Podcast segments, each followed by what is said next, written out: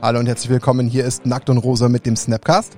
Heute mit Folge 51. Ähm, das war gar nicht so schwer, weil wir das letzte Mal eine Jubiläumsfolge hatten. Dann war es mir doch etwas leichter gefallen, mir zu merken, wo wir sind. Das mussten wir nicht nachschauen. Also unser Running Gag ging diesmal nicht. Ja, wir haben ähm, eine neue Folge am Start. Ich glaube, die ist ähm, tatsächlich sehr spannend, aber auch das sagen wir gefühlt tausendmal. Aber die ist bestimmt gut, die Folge. Also die ist auf jeden Fall gut, weil wir diesmal sehr stark mal über den Tellerrand schauen werden. Und deswegen finde ich sie sehr spannend. Und ich hoffe, das geht unseren Zuhörern und äh, Zuschauern genauso. Wir haben drei Leute der Nackt und Rosa Crew am Start. Äh, einen haben wir in der etwas äh, distanzierteren Ferne, äh, Lorenz aus dem schönen heimatlichen äh, Pfaffenhofen, aber ein bisschen weiter von uns. Ich grüße dich. Servus, grüß dich. Der Max ist neben mir. Guten Tag. Guten Tag. Und den spannenden Gast, den begrüßen wir schon, auch wenn wir gleich unsere Verlosung machen werden, trotzdem schon und sagen herzlich willkommen Christian Haug. Schön, dass du da bist. Ja, hallo, freut mich. Sehr schön. Warum der Christian da ist, das erzählen wir euch gleich. Äh, wir wollen aber natürlich jetzt erstmal ganz kurz die ähm, Ultimate Guard Sponsorings aus dem letzten Podcast verlosen, denn es gab natürlich drei äh, Preise, die wir ausgelobt haben für die Jubiläumsfolge und da möchten wir natürlich ähm, euch, die sich wieder rege in den Kommentaren beteiligt haben, nicht äh, auf die lange Folter spannen, denn es gibt ein paar nette Sachen zu gewinnen und die hauen Willst wir jetzt du damit raus. sagen, Willst du damit sagen, wir sind gesponsert? Äh, Was? Habe ich das gesagt? Ja, Natürlich sind wir gesponsert. Von wem denn? Ja, von unseren lieben Freunden aus Herxheim, von Ultimate Guard. Grüße nach Herxheim, wie immer. Alte, meinst du Ultimate Guard, den Hersteller von exzellenten Magic-Zubehör? Das haben wir gar nicht einstudiert. Boxen etc. Ich wusste gar nicht, dass wir den Jingle machen, Lorenz, aber der ist gut. Den müssen wir nachträglich Ja, mal ist aufnehmen. Ihr seht Muss schon, man sich schon mal, muss man schon mal machen da. Lorenz, äh, Lorenz hat heute Marketing-Sprech, das müssen wir ausnutzen. Ich mache den, ich mach den Comment-Picker, weil wir haben echt ein cooles Programm und ich habe da Ja. Bock. Ihr wisst, warum, warum ich Bock habe. Also ihr dürft mich heute nicht zurückhalten, Jungs. Wir starten mal. Alles gut. Ähm, das erste Package war der Sidewinder in schwarz, der 100er, ähm, plus einmal Sleeve-Packung. Das heißt, der geht schon mal raus. Der Comment-Picker rödelt und zwar erwischt's damit den... Oh, German Magic Stories, ein Kollegen von uns. Ähm, boah, wenn ich mich nicht Ah, ganz ja. verhau, der Jan, ne? Das war der Jan. Ich Ja. muss mal bei den Namen aufpassen. Ja, ein riesengroßer Kommentar, den jetzt vorlesen dauert wahrscheinlich gefühlt äh, ewig. Er hat aber geschrieben, diese nur Sidewinder sehen schon geil aus. Ich glaube, der wollte einen nackt und rosa Sidewinder. Jan, den hast du jetzt gerade um einen Platz verpasst. Es tut mir herzlich leid, aber du kriegst trotzdem dein Package. Viel Spaß damit. Oh, das PS müssen wir vorlesen. Lorenz hat einfach den besten Kleidungsstil, bester Pulli ever. Das war wegen deinem Indiana Jones Shirt Stimmt, beim das letzten Indiana Mal? Jones Pulli angehabt, genau. Schau, Jan, passt auf. Danke, ja. Jan, Grüße. Schön, dass ein äh, Kollege was gewinnt. Ähm, aber wie gesagt, viel Spaß mit dem auch nicht nackt und rosa Sidewinder, den es jetzt äh, quasi als nächstes gibt. Der nächste Gewinner kriegt jetzt ähm, diesen schönen nackt und rosa only. Och nee, nein, der nackt und oh nee, das ist jetzt oh nee, das ist jetzt ganz schlecht geskriptet. Schon wieder ein German Magic Stories. Nee? Jürgen Schramm. Ja, Jürgen. Oh nein. Und das Ganze ist ein Problem, weil wir hatten eigentlich für Jürgen Schramm einen eigenen Plan, aber das Universum macht uns irgendwie einen Strich durch die Rechnung. Jürgen, warum hatten wir für dich eigentlich einen eigenen Plan? Also du hast geschrieben, als Hörer der ersten Stunde freue ich mich über neue Folgen. Gratulation zur 50. in Klammern Fragezeichen Episode. Ich frage mich nur, was ist mit Episode 42 und 43 passiert? Gab es die nie oder sind die im Nirvana verschwunden? Hatte mich in der Folge mit Arne schon gewundert oder habe ich einfach überhört, was damit passiert ist? Ja, ähm, was soll ich sagen? Wir Das lösen wir selbst, vielleicht irgendwann auf in der Zukunft. wir, ja, wir haben sie vielleicht selbst vergessen. Nobody knows. Aber wir hatten eigentlich für dich einen Sonderpreis. Wir wollten dir eigentlich tatsächlich eine Nacht- und Rosa Sidewinder ähm, dafür schicken, weil du einfach so gut aufgepasst hast. Und jetzt hast du den über den regulären Weg abgegriffen, Jürgen. Ähm, danke für den Kommentar. Damit hat sich das erübrigt und äh, der perfekte Treffer. Ähm, wir hätten das entlohnt oder ja definitiv äh, gewürdigt, aber zumindest ist es ja auf dem Weg äh, dem richtigen quasi zugewiesen worden. Und die Nummer eins, das ist der ähm, Archive, Archive äh, 400, das ist genau 400 plus.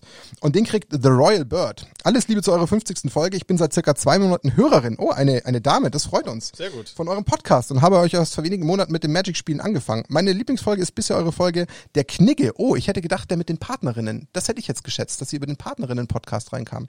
Naja, der Knigge, auch gut. Äh, habe da einiges für künftige Matches mitgenommen. Das freut uns sehr. Und ich bin über meinen Freund auf euch aufmerksam geworden. Viel Erfolg euch weiterhin und viele künftige Folgen. Ja, was gibt's denn Besseres? Hört relativ Schön. kurz erst den Podcast und sahnt gleich ab. Das ist doch wunderbar. Fetten Archive in Petrol. Der ist Bitte, echt schön. bitte melden bei uns über Instagram, über Facebook oder vielleicht auch über die Webseite, dass wir wissen, wie wir euch erreichen und euch die Sachen zukommen lassen können. Aber ähm, viel, viel Spaß mit diesen Produkten. Und ja, Jürgen Schramm, du warst einfach pfiffig und hast aufgepasst. Äh, dafür vielen, vielen lieben Dank. Und jetzt, ich bin heiß, ich muss in die Folge rein. Der Christian sitzt da und ich habe ihn mir schon so unverschämt gekrallt vor, ähm, es ist jetzt knapp zwei Wochen her. vor zwei Wochen, ähm, warum? Also erstmal ist mir eins ganz, ganz wichtig. Liebe Magic Zuhörer, die ihr da draußen ja eigentlich alle deswegen da seid, schaltet bitte nicht diesen Podcast einfach zu früh oder zwischendrin ab, weil wir in diesem Podcast auch unter anderem mal ein anderes TCG behandeln. Denn das ist der Ursprung und der Grund, warum Christian heute hier bei uns Gast ist. Wir sprechen nämlich heute auch unter anderem immer wieder mal über das andere neue TCG da draußen am Himmel, das sich da Flash and Blood nennt. Nein, dafür ist Christian zu alt. Das behaupte ich jetzt einfach mal. So frech bin ich, Christian. Ähm, ist okay. Kontext. Vor knapp eineinhalb Wochen hat in Gelsenkirchen ähm, das äh, Nationals, also die deutschen Meisterschaften von Flash and Blood stattgefunden. Wie ihr ein bisschen auch über unsere Social Media Kanäle mitbekommen habt, war ich ja selbst auch vertreten. Zwar nicht unbedingt ähm, mit der mit der ähm, Annahme, dass ich irgendwas reißen werde, das wusste ich selbst schon auch, aber das war auch gar nicht mein Ansporn. Ich wollte einfach dabei sein und mich so ein bisschen messen. Und bin dann aber tatsächlich plötzlich ähm, auf diesen Nationals da gestanden und dachte mir, Moment mal, das Gesicht, das kommt dir bekannt vor diese weiße Jacke mit diesem roten japanisch äh, anmaßenden Logo, das kennst du auch irgendwo her. Und ich glaube, ich habe dann noch neben mir, ich weiß gar nicht, einen, einen von den anderen Spielern, die ich kannte, ich sag mal, ist das nicht der Haug? So, ja, ja, klar ist das der Haug. Ich so, wie klar? Wieso spielt er bei den Nationals mit? Ja, der ist dabei, der ist qualifiziert. Ich so, was zur Hölle? Und dann habe ich dich einfach rotzfrech angesprochen, bin direkt auf dich zugestapft und gesagt, darf ich dich einfach ansprechen? Ich habe eine Frage. Sag mal, hast du nicht mal irgendwann mal Lust, bei uns in den Podcast zu kommen? Und da kannten wir das Ende der Geschichte dieses Wochenendes noch nicht. Und da kommen wir dann gleich im Verlaufe dazu. Ähm, wir lassen unserem Gast am Anfang natürlich auch erstmal ein bisschen Raum, ein bisschen was über sich selbst zu erzählen. Jetzt sind wir im Magic Podcast. Du hast eine lange Magic Historie. Jetzt gib doch einfach mal in ein, in ein paar vielen Sätzen, die du dafür verwenden möchtest, erstmal wieder, wer bist du? Wie bist du zu Magic gekommen? Was waren deine Anfänge? Wie hat sich das so entwickelt, dass die Leute einfach ein Gefühl haben, wie du denn insgesamt in diese ganze Welt dieses Trading Card Games überhaupt erstmal reingesogen wurdest? Okay, also wo fange ich an? Also ich bin Christian Haug spiele Magic schon seit, lass mich lügen, 20 Jahre. Also als kleiner Bubi habe ich angefangen, so mit 14, 15. Ähm, Edition damals war ja, deutsch limitiert Ice Age, so die, die Richtung, ne? Ähm, da habe ich das so aufgegriffen auf dem Schulhof, ne? wie die meisten so, die in der Zeit angefangen haben. Da wurde ein bisschen getradet oder gezockt mit irgendwas. Ich habe auch ein anderes Spiel vorher, andere Trading Cards. Ich fand das schon immer interessant. Aber dann hat sich Magic so durchgesetzt und dann hat das Jahre gedauert, wo ich nur so rum gespielt habe mit meinen Freunden, so Küchentischmäßig. Ne? Wir hatten da unsere eigenen Regeln, so Counter-Spells verboten, so. Und Land Destruction war auch verboten, ne? So die Richtung. Und ähm, an, irgendwann später habe ich dann mit Turnieren angefangen und ähm, Was heißt ja, irgendwann später? Wann war das? Oh, wann war das?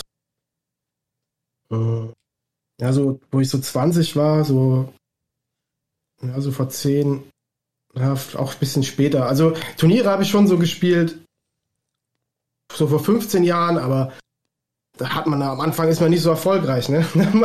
also hatte erstmal kam da nichts bei rum, ne? Dann hat man halt viel verloren, viel verloren, aber ich war immer schon ehrgeizig, was so Spiele angeht und wollte mich verbessern. Und da hat das eine Weile gedauert, bis ich mich für die erste Proto qualifiziert hatte.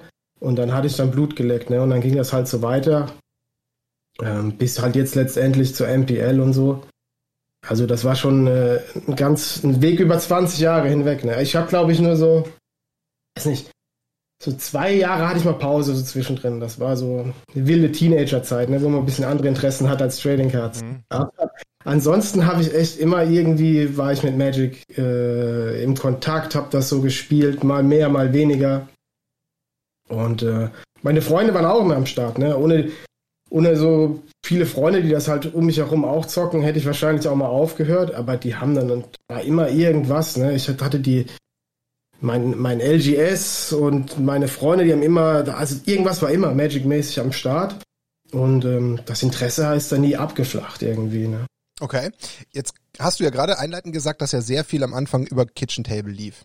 Aber dann hast du ja auch irgendwo den Weg ja auch in diesen kompetitiveren Bereich gefunden. Ähm, ich stelle mir nur gerade so ein bisschen die Frage, wenn man eigentlich so einem Kitchen Table kommt, wie kriegt man plötzlich so den Sprung hin, dass man sagt, Mensch, jetzt habe ich aber irgendwie doch mal Bock, Turniere zu spielen. Irgendwas musste ich ja dann doch gereizt haben. Was war denn da der Auslöser? Ja, das kann ich, also kann ich dir sagen. Ich habe damals schon äh, so, gab es jetzt nicht so im Internet, wo man sich alles nachgucken kann und anschauen kann, was gibt's da für Turniere, was ist passiert.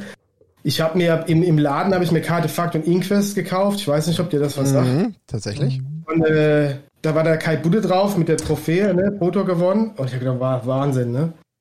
Ähm, äh, und auch die Preisgelder, wo es da gab. Und wow, da gibt's so krasse Turniere. Und war ich hin und weg, ne? Und da habe ich dann eben recherchiert, was machen da die Großen, was, was spielen die für Decks. Und dann habe ich die nachgebaut, ne? Und habe dann versucht, damit dann, hat dann, lief dann auch auf einmal wesentlich besser, ne, gegen meine Freunde. Komisch, ja. Ja, komisch. Und ähm, dann habe ich mich halt schlau gemacht, was gibt's da überhaupt so für, wie, wie kommt man da hin, ne? Was gibt's da so für Turniere in der, in der Gegend und was sind so die Stepping Stones, sag ich mal. Und äh, da habe ich dann angefangen, eben so Turniere zu spielen. Und äh, ja, immer wollte eben am Anfang, ja, wie gesagt, lief's nicht so. Und dann hat man natürlich mehr recherchiert, mal ein bisschen bessere Decks gebaut, man wird auch ein bisschen besser. Und dann, dann irgendwie habe ich da so Blut geleckt, ne? So dieses Tournament Play. Ich fand das toll, mich so mit anderen zu messen. Und äh, mich selbst eben immer mehr zu verbessern und mir immer neue Ziele zu setzen. So. Also Also, ja, also ich das auch nur, keine Ahnung. Also für mich so waren es wirklich so diese Magazine, wo ich den Kai Budde gesehen habe, das weiß ich noch ganz genau, ne, wo der da vorne drauf war mit der Trophy. Das hat mich geflasht, ne? Okay. Ist ja berechtigter Punkt. Ich meine, man hat ja Idole oder irgendwelche Sachen, die einen plötzlich dann ähm, entsprechend auch triggern, wo man sagt, Mensch, ich will da auch irgendwie hinkommen. Das ist ja Wahnsinn. Das ist ja im E-Sport so, das ist ja im normalen Sportleben so. Aber ich finde es ja spannend, weil du sagst, du kommst eigentlich erstmal aus der Kitchen-Table-Ecke und dann triggert dich da was, was dich dann in die andere Richtung treibt. Hast du dann, dann da auch dein, ich sage jetzt mal, privates Magic-Freundesumfeld auch irgendwie mitziehen können? Oder war das denen dann, äh, ich sage jetzt mal, zu anstrengend? Oder habt ihr euch da als, als größere Gruppe dann in die Richtung bewegt? Nee, nee, nee, auf jeden Fall. Also die sind genauso drauf wie ich, ne? Also ähm, irgendwie, das haben Magic-Spieler so ein bisschen, also viele zumindest, zumindest die Gruppe, mit der ich so abhänge. Wir spielen auch also Boardgames miteinander und da will auch immer jeder gewinnen, ne? Und jeder versucht immer so das Bestmögliche rauszuholen und so. Nee, die waren da genauso hyped wie ich für Turniere. Und wir sind da auch zusammen dann äh, immer da hingegangen. Und wo das dann mit PTQ-Grinden anfing, da sind wir da zusammen hingefahren. Oder dann die GPs, ne, immer dann äh, zu den GPs zusammenreisen. Nee, die waren da genauso hyped wie ich und das war auch ganz wichtig für mich selbst, glaube ich. Also wenn ich da allein gewesen wäre mit dieser Faszination Tournament Play, Competitive, da hätte ich wahrscheinlich die Lust verloren auf Dauer. Ich glaube, das ist tatsächlich ein ganz, ganz wichtiger Faktor. Ich meine, ich kann ja für uns auch sprechen, wenn wir mal irgendwie gemeinsam auf irgendwelche, auch wenn es eher kleinere Events sind, ähm, fahren, dann ist das natürlich ein großer Faktor zu sagen, ich fahre da nicht ganz, ganz alleine hin, weil ich glaube, das ist schon eine Hemmschwelle. Ich meine, äh, Macht doch einfach mehr Spaß, wenn du ein paar genau. Leute hast, mit denen dich austauschen kannst zwischen den Runden und so. das ne? macht das Ganze einfach auch am. Abend dann Und noch das Testing davor noch Ja. und so, das gehört ja auch dann noch zum Spaß dazu einfach. Dann habt ihr im Endeffekt äh, so ab, ähm, wird's dann schon so 2010 gewesen sein, so 2010, 2011, 12, so ein bisschen hat's dann Fahrt aufgenommen, immer mehr und dann gab's ja dann, glaube ich, so die, die 15er, 16er Zeit, wo es ja dann schon ähm, deutlicher wurde, wo ja dann auch die GPs kamen und die Qualifikationen und die Day Twos. Das ist ja dann schon so um, um 16, 17 rum bei dir, glaube ich, losgegangen, wenn ich mich jetzt ganz äh, falsch recherchiert Ja, habe. Ich, die Jahre kann ich jetzt gar nicht mehr so genau sagen, wann das jetzt, wann ich da zum ersten Mal D2 gemacht habe oder zum ersten PDQ gewonnen, ich weiß es wirklich nicht. Aber so um den Dreh wahrscheinlich wird es gewesen sein, ja, ja. Wie ist es dir denn ergangen, als du das allererste Mal äh, auf den Day 2 gegangen bist, als du wirklich wusstest, äh, jetzt nach Day 1, ich bin Mhm. definitiv bei Day 2. Was ist dir denn da äh, durch den Kopf gegangen? Das bleibt doch bestimmt irgendwo hängen, oder? Ja, Also es war in meinem Fall tatsächlich kein GP, das war äh, deutsche Meisterschaft damals in ähm, Aschaffenburg war die.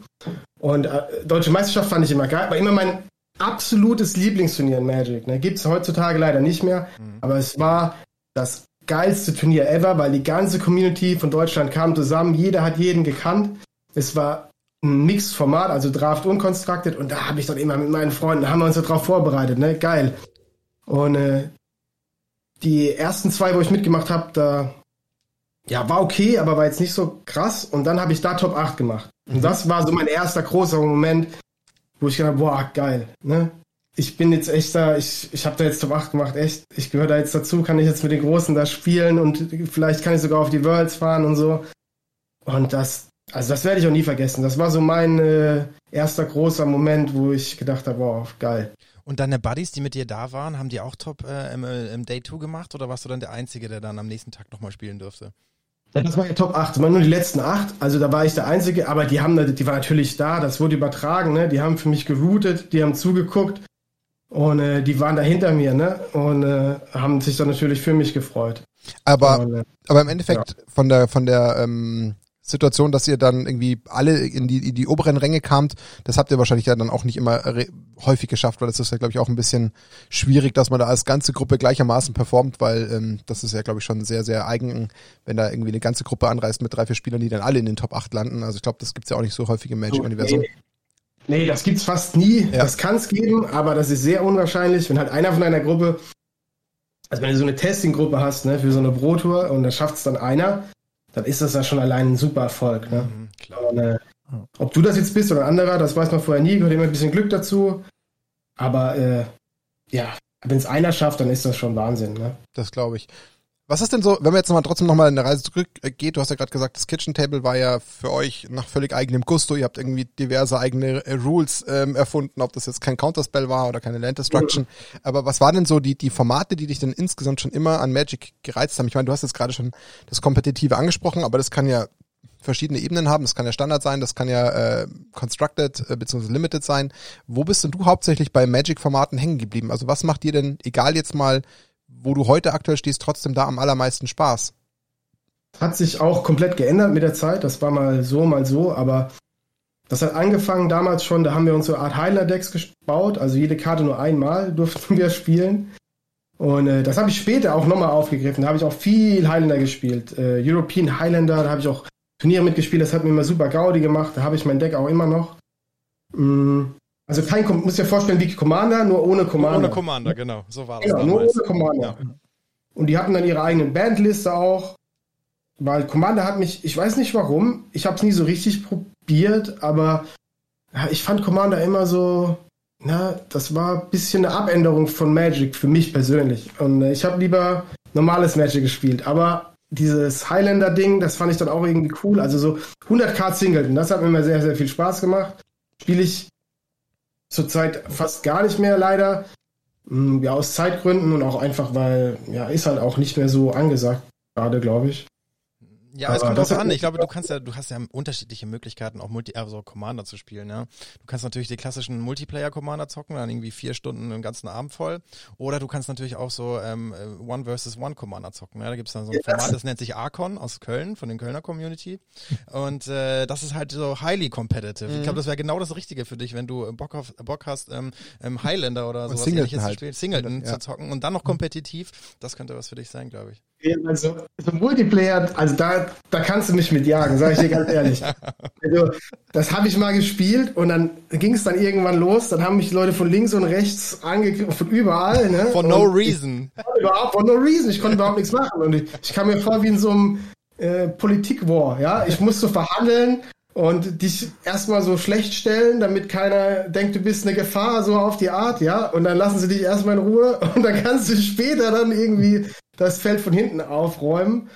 Ähm, oder ich mach dir nichts, du machst mir nichts. Also das ist, das hat, war für mich nicht so Magic, wie ich spielen wollte. Das war eher so politisch verhandeln, ja. Also ich, ich lege jetzt mal eine Mutmaßung in den Raum. Ich glaube, nahezu jeder halbwegs äh, Pro-Gamer im Magic-Universum, der eins gegen eins competitive spielt und liebt, tut sich, glaube ich, mit diesem Multiplayer extrem schwer. Also ich glaube, das ist einfach, das ist, glaube ich, ein Mismatch, den man nicht ganz von der Hand weisen kann, weil äh, sonst würde man ja nicht so krass dieses eins gegen eins Duell suchen, indem man ja versucht, mit seiner eigenen, mit seinem eigenen Skillset so erfolgreich wie möglich zu sein, weil da hat man ja fast die meiste Kontrolle darüber. Ich meine, klar, der Gegner tut auch Sachen, aber wenn sich da plötzlich zwei, drei andere von der Seite reinmischen, was überhaupt keinen Sinn macht, dann verliert man das halt irgendwie so völlig aus dem, aus dem, ähm, aus dem, aus der Hand das Ganze. Und das, glaube ich, tut jemandem, der da eigentlich so kontrolliert draufgehen will, nicht so ganz gut. Das kann ich mir sehr vorstellen, weil mir geht's ja relativ ähnlich. Also ich habe auch mit Commander angefangen und dann irgendwann gemerkt, so, ah nee, äh, irgendwie bin ich schon lieber selber Herr der Lage und kann zumindestens äh, entscheiden, ob ich den Spielefehler selber mache oder nicht und dann kann ich noch mitspielen oder nicht. Also ich kann es nachvollziehen und deswegen wundert mich jetzt deine Aussage irgendwie da gar nicht. Ähm, aber auch da so ein bisschen die Vita bei dir ähm, durchgeguckt. Ähm, man, man liest sehr oft das Wort Standard.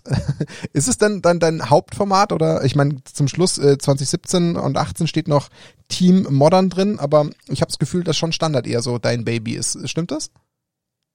Ähm, ja, man fängt dann irgendwann an, alles zu spielen, was ansteht. Ne? Also wenn es ein großes Turnier gibt, wo es was zu gewinnen gibt, das wichtig für dich ist, dann spielst du das, egal welches Format, ob das Limited ist, Modern Standard, whatever. Aber Standard war für mich persönlich, ähm, also erstmal fand ich, ich war am erfolgreichsten im Standard immer.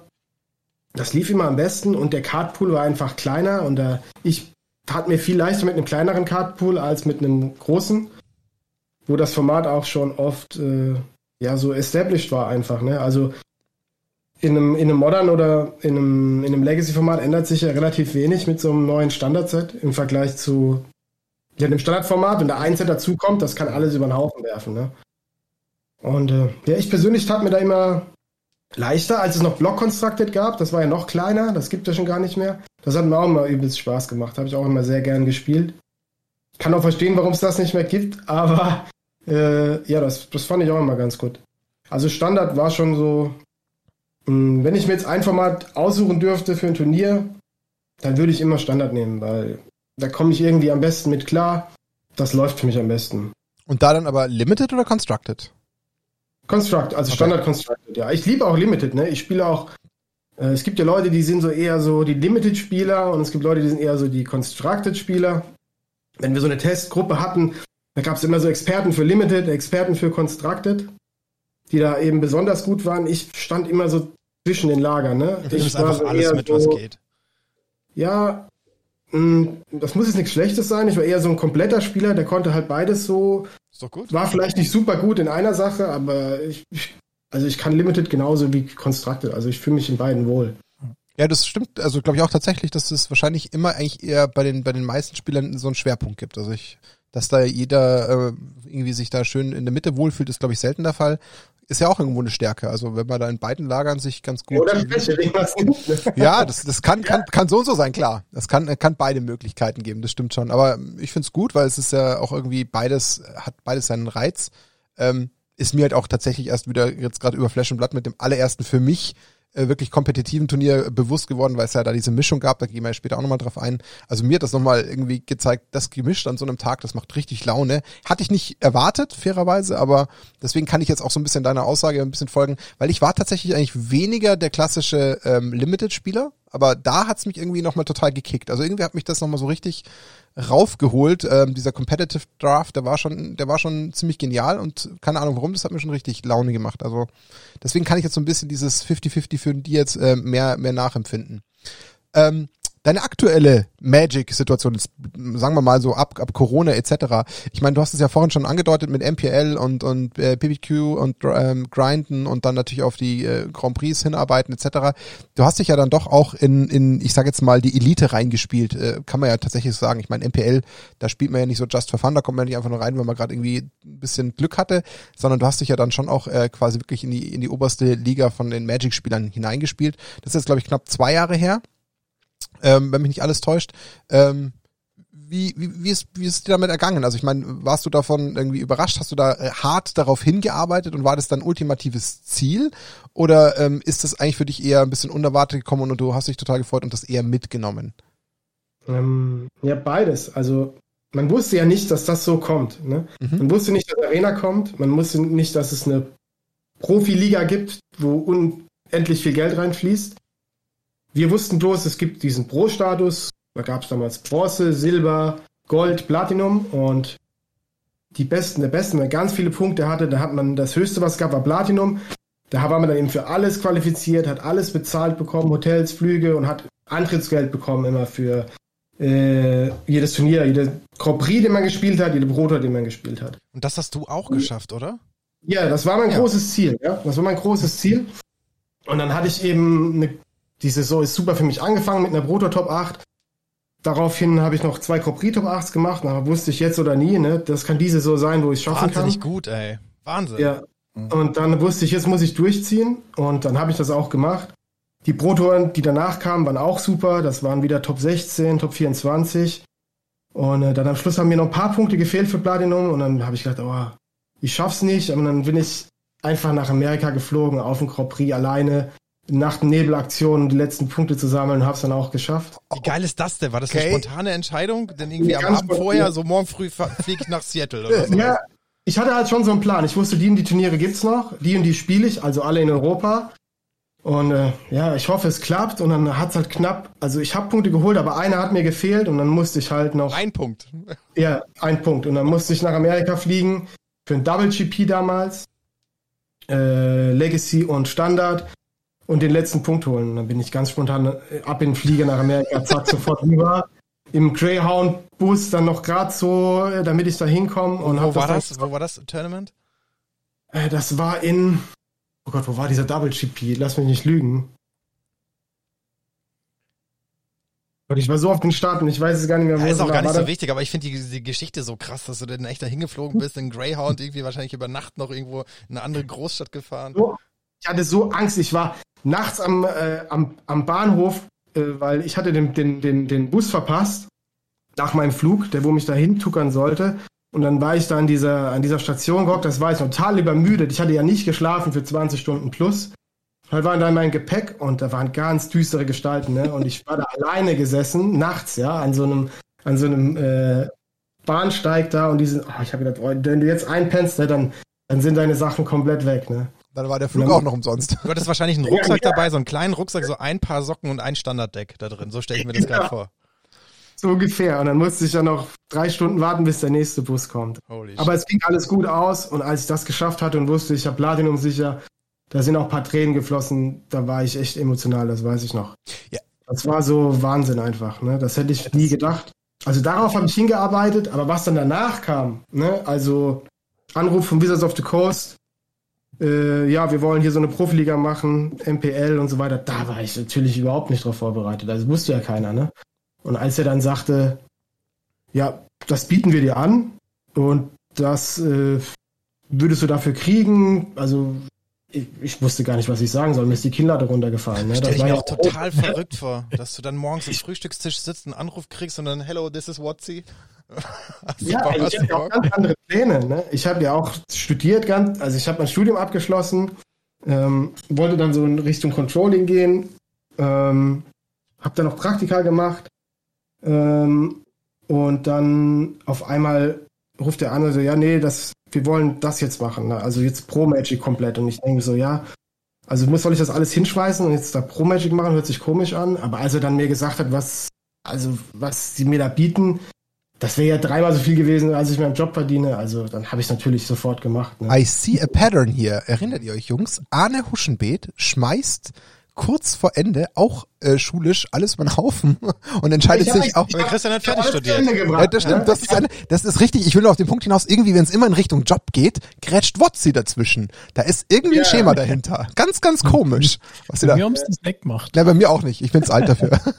okay, also im Endeffekt bist du ja dann äh, tatsächlich äh, völlig überraschend äh, in diese in diese MPL geholt worden, was natürlich ähm, für die, die es jetzt vielleicht nicht ganz greifen können, kann man noch mal ganz grob skizzieren. Äh, ich weiß es auch eher ein bisschen oberflächlich, deswegen korrigiere mich, wenn ich da jetzt ein bisschen was falsch sage. Also es war halt die Profiliga, die war tatsächlich so, dass man dort dafür Geld bekommen hat, wenn man spielt. Also ihr wurdet dafür wirklich ähm, ent entlohnt, also ihr habt wirklich ein Gehalt bekommen. Ihr habt, glaube ich, dafür auch irgendwie eine gewisse Verpflichtung zum Streamen gehabt, wenn mich nicht alles jetzt komplett täuscht. Also ihr musstet, glaube ich, einen gewissen Content liefern.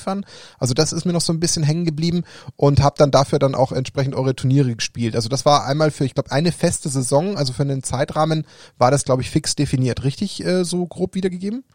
Ja, also der erste Vertrag, du musst, also es waren zwei Verträge tatsächlich. Es gab den, äh, den Profivertrag für die Liga. Das war ein Fixgehalt jeden Monat und dann gab es noch einen extra Vertrag mit dem Streamen. Das konntest du machen, musstest du nicht. Aber das war halt nochmal verdammt viel Geld. Das hat fast jeder, glaube ich, gemacht. Äh, Also um Arena einfach zu promoten. Sie wollten ihre Profispieler dann eben haben, um das Game zu promoten. Und das habe ich natürlich auch gemacht. Ich meine, ich bereite mich hier auf die Turniere vor, also warum nicht auch streamen, ja kriegst du nochmal extra Geld. Ja. Und äh, da hat man eben beide Verträge unterschrieben. Und äh, sie wollten damit halt auch, also mit diesen großen Summen, die da gezahlt wurden, eben auch, dass sich die Spieler komplett auf das Spiel fokussieren und eben nichts nebenbei machen müssen. Ja. Ja gut, ist ja irgendwie nachvollziehbar und für dich ist es natürlich dann auch ein Geschenk, weil wie du schon sagst, also wenn Ja, du da gerade normal. erst aus dem Studium in den Job reingehen sollst und dann so ein, so ein Geschenk hast und dich gefühlt erstmal, ich sag's jetzt mal bewusst hart, äh, nicht, nicht missverstehen, ins Leben reinschillen kannst mit deinem Hobby, äh, ja, kann man, kann man machen, würde ich mal sagen. Also vor allem für jemanden, der, wie du schon gerade vorhin gesagt hast, ja durchaus sehr viel Spaß am kompetitiven Spielen hatte. Also ein größeres Geschenk konnte man dir ja mit Sicherheit nicht machen. Also für dich wahrscheinlich in dem Moment äh, erstmal mindblowing, als du das gehört hast. Absolut, absolut. Man hat ja auch die Welt, also ja, alle drei, vier Wochen war ich wieder am Flughafen, ne, wieder in die Staaten geflogen. Also das war schon ein bisschen stressig, aber man hat auch so die Welt gesehen. Das war schon schön. Also man hat so schon viel, ich bin immer viel gereist wegen den GPs, aber da war dann halt krass. Ich hatte sogar ein Visum äh, für USA, ne? Visum für USA, das war sogar dieses, äh, das P1 heißt das, glaube ich, muss man nachgucken. Das kriegen normal nur so ähm, so, keine Ahnung, so richtige Sportgrößen oder so Schauspieler, ne? Und am Flughafen haben die immer geguckt, so, ah, was, der hat P1 Visa? Was ist das denn für einer, ne? Was hat der Typ gemacht? Magic, Magic Pro League und dann, die dachten immer, ich wäre so ein Zauberer. Zauberer, ne? Zauberer ja, ja, natürlich, klar, ja. Auch geil. Ich fahr zu David Copperfield, alles gut. Aber haben die, haben die Leute am Flughafen nicht dann auch gefragt, ob du dir mal einen Trick zeigen kannst? das wäre auch geil. Ja, das so, war so ein Tuch aus dem Ohr ziehen oder sowas? Ja, das konnte ich natürlich nicht, ne? Dann, äh, aber die gefragt haben sie nicht, das waren ja immer nur die Leute, die kontrolliert haben. Die haben dann immer nur ein bisschen blöd geguckt. Und äh, wenn die dann was mit Zaubern gesagt haben, dann, äh, ich bin da nie drauf eingegangen, weil ich hatte auch keinen Bock gehabt, das dann zu erklären. Ja? Das kann ich gut nachvollziehen. Das heißt, ähm, dann bist du damals ja schon mal für mindestens eine Saison äh, quasi äh, geordert worden. Äh, ist es denn vom zeitlichen, das war aber kein exaktes Jahr, oder? Oder waren es wirklich gefühlt 365 Tage? Noch länger. Also das war, das ging ja erstmal, bis die ist das angelaufen und dann die Saison ging ja erst später los. Ich kann das jetzt gar nicht genau sagen, aber es war sogar länger wie ein Jahr, glaube ich. Mhm, okay. Und die erste Saison ging ja nochmal länger. Die wurde dann, da konntest du ja gar nicht rausfliegen, ganz am Anfang. Ja. Die lief ja erstmal und dann kommt die, die nächste darauf, da konntest du gar nicht äh, rausfallen, glaube ich, sowas. Und dann gab's ja, okay. Das heißt, dann warst du erstmal schon mal für also mindestens zwei, mal für zwei Jahre war ich schon safe, mehr oder weniger. Ja. Da, ja, nett, da kann man sich ja schon mal drauf einlassen.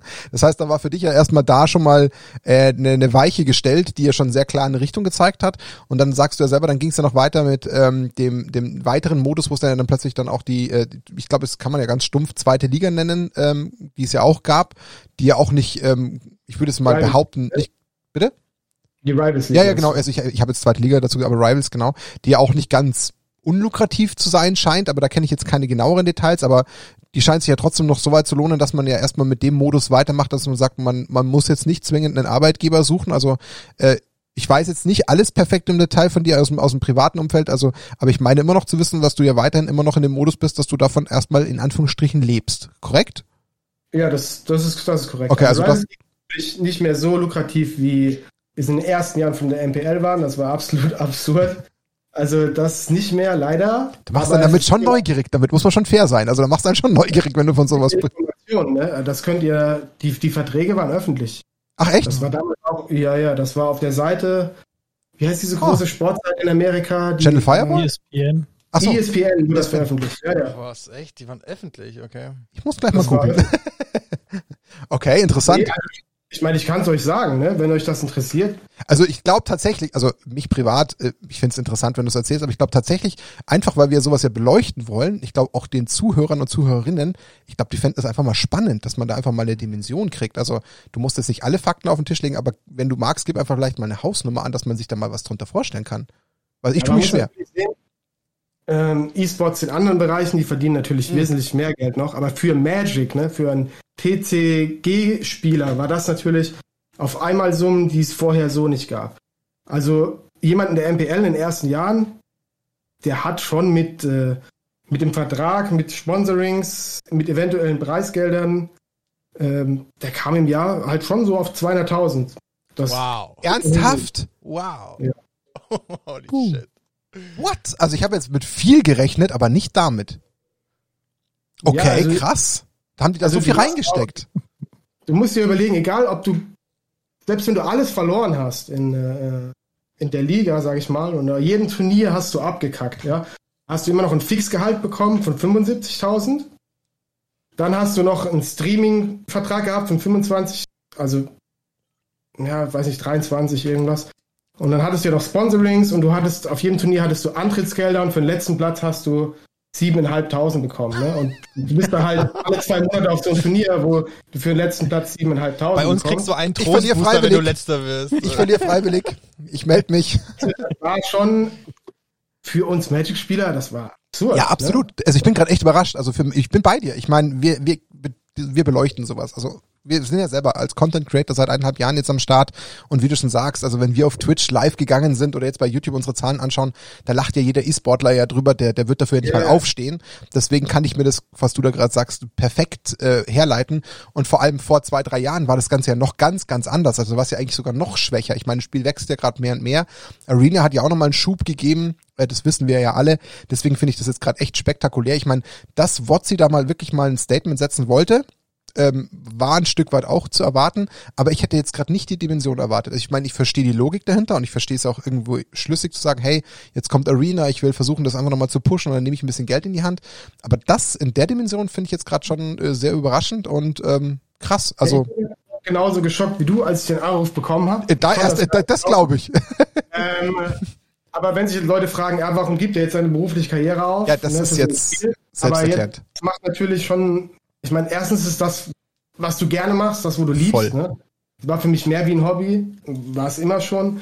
Und wenn du dann natürlich noch deinen Lebensunterhalt damit bestreiten kannst, dann ist das ein No-Brainer. Ja, also glaube, da musst du gar keinen mehr, der jetzt hier zuhört und Magic als Hobby hat, auch nur irgendwie einen Satz weiter erklären, warum du das gemacht hast. Also ich glaube, jeder hätte dich eher Fragen angeschaut, hättest du das abgelehnt, da hättest du schon äh, gefühlt gute Gründe gebraucht, auch wenn jeder natürlich Gründe haben kann. Aber na klar, also mit dem, mit dem ähm, Sachen im Rücken würde ich äh, auch sagen, ich glaube, ich lasse jetzt erstmal den eigentlichen Plan meines Berufslebens ruhen und schau mal, was ich da erreichen kann. Und vor allem, du hast ja dann jetzt auch das mit Rivals weiterführen können und dann ist das jetzt mehr als ähm, klar, warum du davon jetzt erstmal in Anführungsstrichen leben kannst und das weiterführst. Aber lass uns Warte mal. mal, Martin, ich frage mich gerade, ob das wirklich so geil ist, so gerade in so Corona-Zeit. Weil ich meine, klar, ich, ich kann es total verstehen, wenn du irgendwo hinfliegst, hinfährst, dich mit Leuten triffst zum Testen, zum ähm, ähm, Turnierspielen und so weiter. Dann ist schon ziemlich cool auch. Aber jetzt in Corona-Zeiten, da bist du ja mehr oder weniger gefangen zu Hause. Ähm, zockst dann halt irgendwie nur Arena, bist mal im- im Discord unterwegs und so. Aber ist das dann auch so geil, wie man sich das vorstellt? Ich weiß es nicht. Das musst du Christian fragen. Ja. Ja, ist nicht so geil. Ist, ist nicht so geil. Also ich spiele lieber auch in Paper als online. Und ähm, es ist schon eine Umstellung, ne? Ähm, von zu Hause. Ich meine, ich finde es gut, dass es weiter läuft alles. Aber ähm, ist nicht dasselbe auf jeden Fall. Ist, auf, ist schon irgendwie anders. Okay. Also ähm, ich komme auch viel seltener raus wie vorher. Mhm. Ja, fehlt mir schon so ein bisschen. Und ich freue mich auch, wenn das wieder anläuft. Mal wieder raus kann, auch diese Trips mit Freunden zu machen, einfach, ne? Ähm, äh, da freue ich mich wahnsinnig drauf. Auch jetzt, äh, vor, letztes Wochenende, ne, wo wir da auf äh, Flächenblatt Nationals waren. Das war einfach geil, mal wieder Ja. rauszukommen, Leute zu sehen, richtige Karten in der Hand zu haben Mhm. und mit den Leuten mal so einen Trip zu machen. War einfach, war einfach cool. Also klar, wobei man jetzt an der Stelle schon fairerweise sagen muss, das, was du gerade ja versuchst, so ein bisschen als, als Frage damit zu stellen, das kannst du ja quasi auf jeden Beruf übertragen. Es war ja nicht äh, nur der Magic-Spieler gefühlt an zu Hause gefesselt, sondern es wurde ja gefühlt äh, halb Ja, Deutschland ja, ins, klar. ins Homeoffice geschickt und konnte nicht mehr raus. Also damit ist es uns ja irgendwo allen gleich gegangen.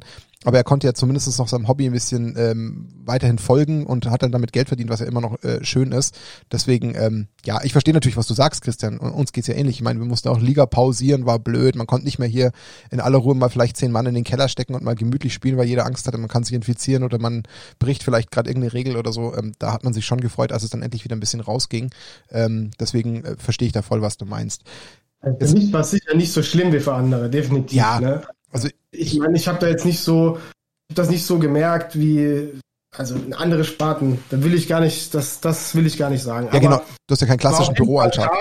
Ich vermisse das auch. Ja. Also ich bin froh, wenn es wieder so ist wie früher. Es hat eine Essenz, glaube ich, in dann trotzdem in diesem Beruf, in dem du dich befindest, weil man will ja dann irgendwie, ich sag mal, auf die große Bühne. Das ist ja das, was einen ja so richtig reizt und den Nervenkitzel auslöst, zu sagen, man sitzt ja da auf irgendeinem GP oder auf irgendeiner Pro-Tour und ist da mittendrin. Das ist ja das, was ja den Flavor ausmacht.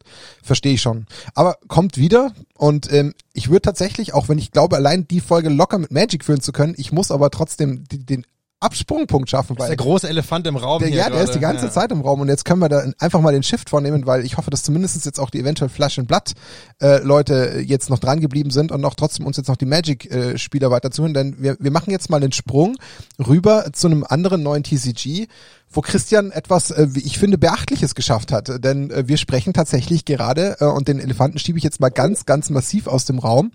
Wir sprechen mit dem deutschen Meister in Flash and Blood. Und ähm, dazu erstmal meinerseits nochmal herzlichen Glückwunsch und da kommt die Trophäe. Man sieht sie, da kommt die Trophäe. Schon geil. Ähm, also ich habe, äh, wie gesagt, Christian ja in Anführungsstrichen zufällig auf den auf den Nationals getroffen und auch angesprochen. Ich hatte so ein bisschen gewusst, was so in etwa die Teilnehmer sein werden, weil ich ja auch in der Community schon ein bisschen länger aktiv bin.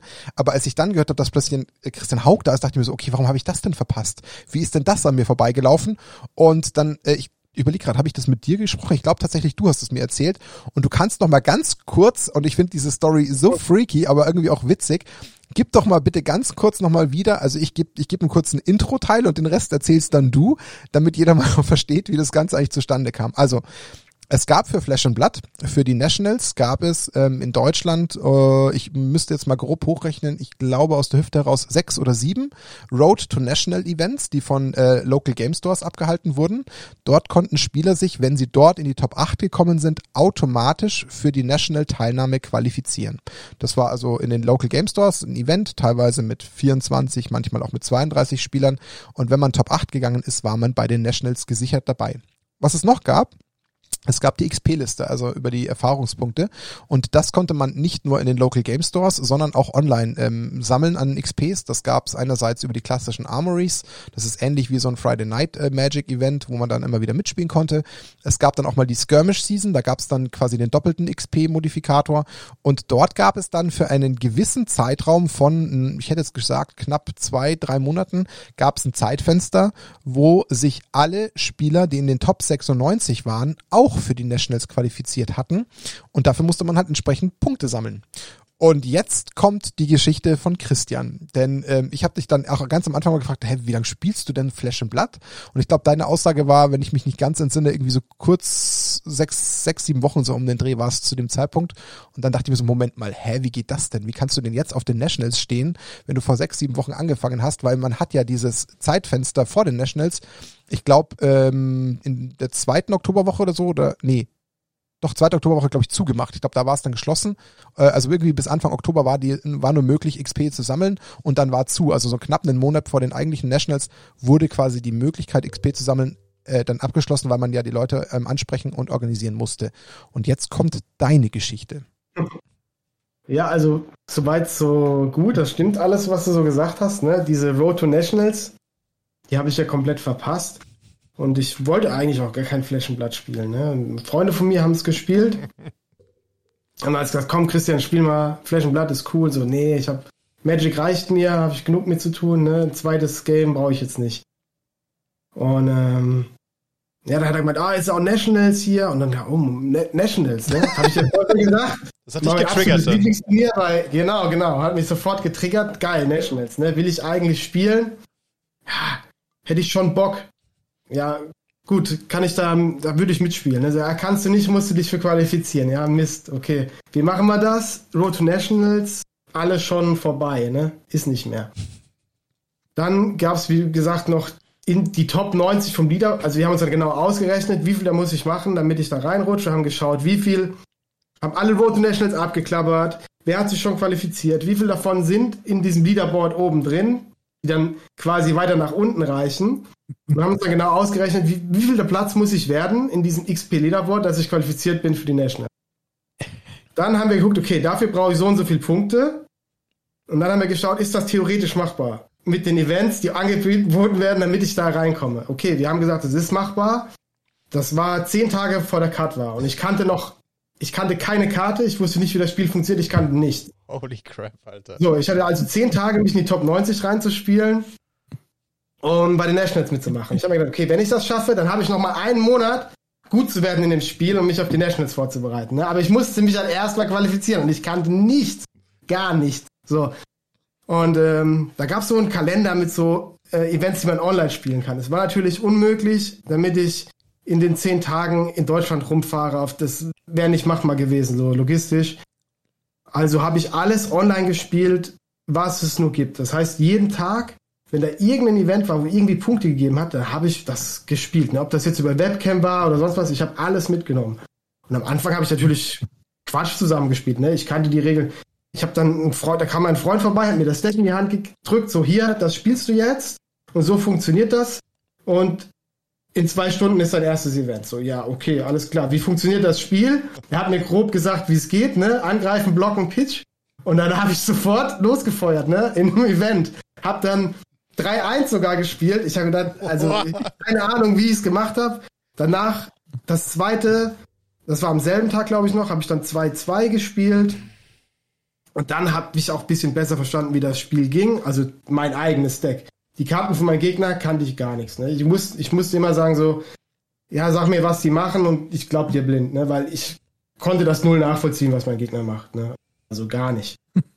und äh, ja, dann habe ich das zehn Tage lang gemacht und am neunten Tag habe ich es geschafft, mich in die Top 90 reinzuspielen und musste am zehnten Tag doch schon gar nicht mehr spielen und dann hat's gereicht. Unglaublich. Und äh, ja, so war das. Ne? Und dann war ich qualifiziert für die deutsche Meisterschaft. Und dann ging halt so die Phase los, wo wir uns dann halt richtig vorbereitet äh, haben auf die Nationals, wo ich dann auch gelernt habe, wie man halt also das Spiel auch bisschen tiefer spielt, ne? Und äh, auch wie man Limited überhaupt spielt. Hat man nie vorher Limited gespielt. Mal ganz kurz, äh, welches Deck oder welchen Held hast du da gekriegt am Anfang und hast du den komplett durchgezogen für die ja. neun Tage? Ja, ja, also ich habe, das war Chain, ne? Das war galt als der beste Held damals. Und das hat er mir dann auch gegeben. Wie gesagt, mein Freund ist auch so eher competitive und er spielt natürlich auch die Decks, wo dann auch angesagt sind und gut sind. Und das hat er mir gegeben. Das hat mir auch keiner dann geglaubt. Ne? Ich habe dann mein erstes Event gespielt. Ihr müsst euch das vorstellen. Erstes Event. Und ich sag dann zu mir, naja, sei ein bisschen vorsichtig mit mir, ne, hab Erbarmen, ich spiele zum ersten Mal, ne, ich vor zwei Stunden erst erzählt bekommen, wie das funktioniert, pack dann aber das T1-Deck aus mit den 100, äh, 200 Euro Equipment, ne, alles gepimpt ohne Ende. da denken die sich aus, was ist erzählt ja, ihr ja, für einen ja. Plan, ne? Erzähl Aber, ey, so war das. Das habe ich durchgespielt. Ähm, ja, die zehn Tage Chain, das wurde am Schluss, genau, da wurde das sogar noch gebannt am Schluss. Ja, und dann durfte ich das nicht mehr spielen. Echt, für die letzten Nein, nein, es wurde eine wichtige Karte von Chain gebannt, die quasi wieder ausgebremst hat, ja. Aha. Genau, ähm. wurde eine Karte gebannt, da konnte ich das Deck nicht mehr spielen. Ich hatte ja nur das Deck. ja. ja, dann habe ich mir von den Displays, die ich aufgemacht hatte, ein Blitzdeck zusammengestellt. Das war Dash. Oh.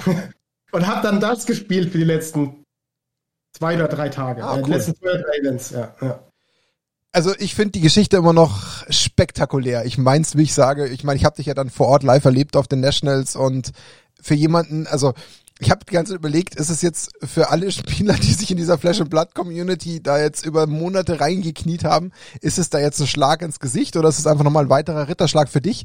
Ich bewege mich irgendwo dazwischen. Ich möchte deine Leistung in keinster Form schmälern, weil ich die gigantisch finde. Ich meine es echt ernst und ich ich gönn dir diesen Erfolg von Herzen, weil ich finde es einfach krass und grandios, wie sich jemand so gut in dieses Spiel reinfixen kann ähm, in diese kurzen Zeit. Also das ist ja Wahnsinn. Ich meine, du hast den Hintergrund, also du kommst ja nicht ungefähr, also wärst du jetzt jemand gewesen, der noch nie mit TCG in Berührung gekommen wäre und dann diese Story, dann hätte ich crazy gefunden, aber du hast ja einen Background, also du kommst ja nicht komplett aus dem, aus dem Nichts und hast keine Ahnung, sondern du hast ja eine gewisse Antizipation für das Ganze. Mhm. Aber ich finde es einfach krass, also die, diese Geschichte ist einfach inhaltlich, die müsste für meinen Geschmack, ehrlicherweise, die müsste auf HapTCG auf der, auf der Startseite als Artikel stehen, weil die finde ich einfach grandios, die Story. Ähm, aber ich, ich versuche jetzt zumindest mal den Podcast auch zu nutzen, um den Leuten einfach nochmal so ein bisschen, bisschen Hintergrund zu geben, weil vielleicht der eine oder andere jetzt da sitzt und sagt, naja, Flash and Blood. Also es ist im Endeffekt ein Spiel, was von einem ehemaligen, langjährigen äh, Mitarbeiter von äh, Wizard of the Coast, also auch von, von einem Magic-Entwickler, äh, produziert wurde. Der kommt aus Neuseeland, der nennt sich James White und der hat dieses Spiel produziert. Das ist eigentlich vor zweieinhalb Jahren schon in Neuseeland rausgekommen und hat es erst letztes Jahr im Oktober nach Deutschland geschafft und da kam halt die Pandemie. Und deswegen hat sich das Ganze hier in Deutschland über eine wirklich sehr sympathische und große Discord-Community einfach erst gefunden geformt. Und das hat, glaube ich, auch einen ganz großen Reiz jetzt auch auf den Nationals auch nochmal ausgemacht, weil sich die Leute einfach alle angesprochen hatten. Und ich glaube auch diesen Flair, den hat Christian vorhin auch gemeint, den haben wir, glaube ich, alle vor Ort gespürt. Endlich mal wieder was Großes, was Kompetitives, was, was sehr äh, Offizielles. Und ich glaube auch dieser Vibe, der da in der Luft lag, der war auch nochmal genial. Aber wir wollen jetzt so ein bisschen gucken, warum hast denn du jetzt plötzlich dann doch Flash und Blatt mal angeschaut? Ich meine, du hast gesagt, klar, Nationals, äh, das hat dich gereizt, aber ähm, jetzt lass uns mal ein bisschen darüber reden, wenn du jetzt mal ein bisschen auch vergleichen musst. Also wir wollen jetzt nicht zu sehr in Flash and Blood an sich abdriften, aber wenn ich dich jetzt frage, was gefällt dir denn momentan zum Beispiel an Flash and Blood und ich weiß nicht, ob ich das Wort besser noch ergänzen will, aber was gefällt dir denn momentan an Flash and Blood so gut, ähm, dass du sagst, ähm, es macht dir einfach wirklich Spaß? Kannst du das mal kurz umschreiben? Mm, Ja, kann ich. Und zwar mh, hauptsächlich, also der erste Eindruck natürlich zählt. Ich fand die Art toll, wie die Karten aussehen an sich. Mhm. Ne? Ich kann mit so, ich sag jetzt mal so, so Comic-Art nicht so viel anfangen. Also so Digimon oder sowas, das ist direkt, wenn das so super glitzert alles und so, das ist für mich direkt irgendwie ein bisschen abturn. Also da werde ich nicht mit warm. Und Flash and Blood hat mich da schon eher angesprochen. Das sah für mich eher so ein bisschen aus wie Magic, so ein bisschen Fantasy-mäßig, fand ich cool. Dann natürlich das äh, Organized Play Announcement, wo es gab, von wegen, oh, wir wollen das groß aufziehen, haben da auch viel von Magic kopiert, ne? Das, was die Leute früher geil fanden, also so dieses System mit äh, Elo-Rating und dann soll es eine Pro-Tour geben und wie gesagt Nationals und sowas. Ja, das, das äh, ist natürlich gefundenes Fressen für so alteingesessene Magic-Turnierspieler, die finden das toll. Die wussten da schon genau, welche Knöpfe sie drücken müssen. Ähm, und dann natürlich das Spiel an sich, das, wenn das halt nicht gut ist, dann bringt das alles nichts. Aber es ist wirklich eine komplett neue Play-Pattern. Also das ist ja wirklich, ich kann das gar nicht vergleichen zu irgendeinem anderen Spiel. Das ist ja echt komplett was Neues. Also wie das Spiel an sich funktioniert, da wurde ja echt nichts kopiert irgendwo oder so, gar nicht. Das ist einfach mal was ganz Neues und das fand ich interessant. Ne? Und wirkt am Anfang ein bisschen stumpf. Muss, also ich fand es am Anfang, ich dachte, oh, das ist aber recht simpel. Aber wenn man sich dann so ein bisschen reinarbeitet, dann merkt man, okay, da gehört schon ein bisschen mehr dazu, als man am Anfang gedacht hat. Ja, also ich meine, ich spiele es ja im Vergleich zu den anderen eher auch deutlich intensiver, deswegen weiß ich genau, wovon du sprichst und dass man am Anfang erstmal diesen Eindruck gewinnen mag, verstehe ich total. Ähm, mein, mein Hauptcredo, wo ich echt sagen muss, was mich äh, auch sehr stark an Flash and Blood bindet, und ich bin mal gespannt, wie du es bewertest, weil du bist ja eher der, der Profispieler aus der Magic-Ecke. Also was mich zum Beispiel bei Magic immer sehr, sehr geärgert hat, war natürlich Mana Flooded oder Mana Screw zu sein und dass es diesen Effekt halt bei Flash and Blood gar nicht gibt. Also ich habe halt bei Flash and Blood immer multiple Möglichkeiten. Also das äh, tut mir in, immens gut an diesem Spiel, zu sagen, ich habe eigentlich die Steuerung mehr oder weniger fast permanent in der Hand. Ich meine, klar, ein Draw hat immer noch einen gewissen Effekt, weil je nachdem, was ich ziehe, kann es vielleicht einen gewissen Einfluss aufs Spiel haben. Das ist schon richtig. Aber ich habe das Gefühl, ich darf halt irgendwie immer mitspielen und habe irgendwie durch auch meine Entscheidungen so viel ähm, mit, äh, Mitentscheidungskraft an dem Spiel, dass ich einfach selber entscheiden kann, ich habe eine realistische Chance, das Spiel zu gewinnen. Und dieses Gefühl habe ich halt in, in einigen Magic-Matches nicht gehabt, weil ich halt sage, naja, ich kann irgendwie das genialste Deck haben und äh, ein starkes Deck, aber wenn da irgendwie das Mana fehlt oder du zu viel hast und nichts ziehst, dann, dann rennst du halt ins Leere. Und das ist zum Beispiel einer der Punkte, der mich zum Beispiel an Blood wahnsinnig äh, fasziniert und mir extrem gut tut. Weiß nicht, ob du das ähnlich betrachtest? Ja, das höre ich oft, den Punkt. Ähm, ich kann auch absolut nachvollziehen, aber ich persönlich hatte nie so das Problem mit Magic mit Mana Flood, Mana Screw. Das habe ich einfach so als Teil, Teil des Games akzeptiert. Man hat halt immer, immer die Möglichkeit, einen Mulligan zu nehmen. Ähm, ich sehe das immer nur in, in, in, ja, in Nummern quasi. Also wie hoch ist die Chance, dass ich jetzt das ziehe, das und wenn es halt dann nicht klappt, dann klappt es nicht. Das ist für mich einfach Teil des Spiels, wo ich so akzeptiere und das ist, war für mich immer so okay, ja. Und damit ich manche Spiele wegen Screw oder Flat verliere, gehört dazu. Genauso gewinne ich Spiele wegen Flat und Screw. Klar. Ähm, ich hatte damit nicht so das Problem. In Flash and Blood ist es natürlich anders. Wie du sagst, es ist immer ein knappes Game. Es geht immer bis zum Ende. Ne? Jeder hat wenig Leben, man hat immer das Gefühl, man kann das Spiel gewinnen. Ich glaube aber, es ist ein bisschen ein Trugschluss, weil äh, man denkt zwar, man hat eine Chance, aber das Spiel ist schon gelaufen, obwohl manche noch denken, sie könnten es noch rausreißen. Aber es ist natürlich auch so, du kannst natürlich Hände kriegen mit, keine Ahnung, drei oder vier roten Karten in Flaschenblatt, ne? Ist auch scheiße. Kann ne? auch Oder passieren. Klar. Nur Non-Attack-Actions, sage ich mal. Ähm, es sind einfach Variablen im Spiel, ist anders. Aber, ja, ich hatte nie so das Problem mit meiner Screw, meiner Flat. Aber ich verstehe auf jeden Fall deinen Punkt.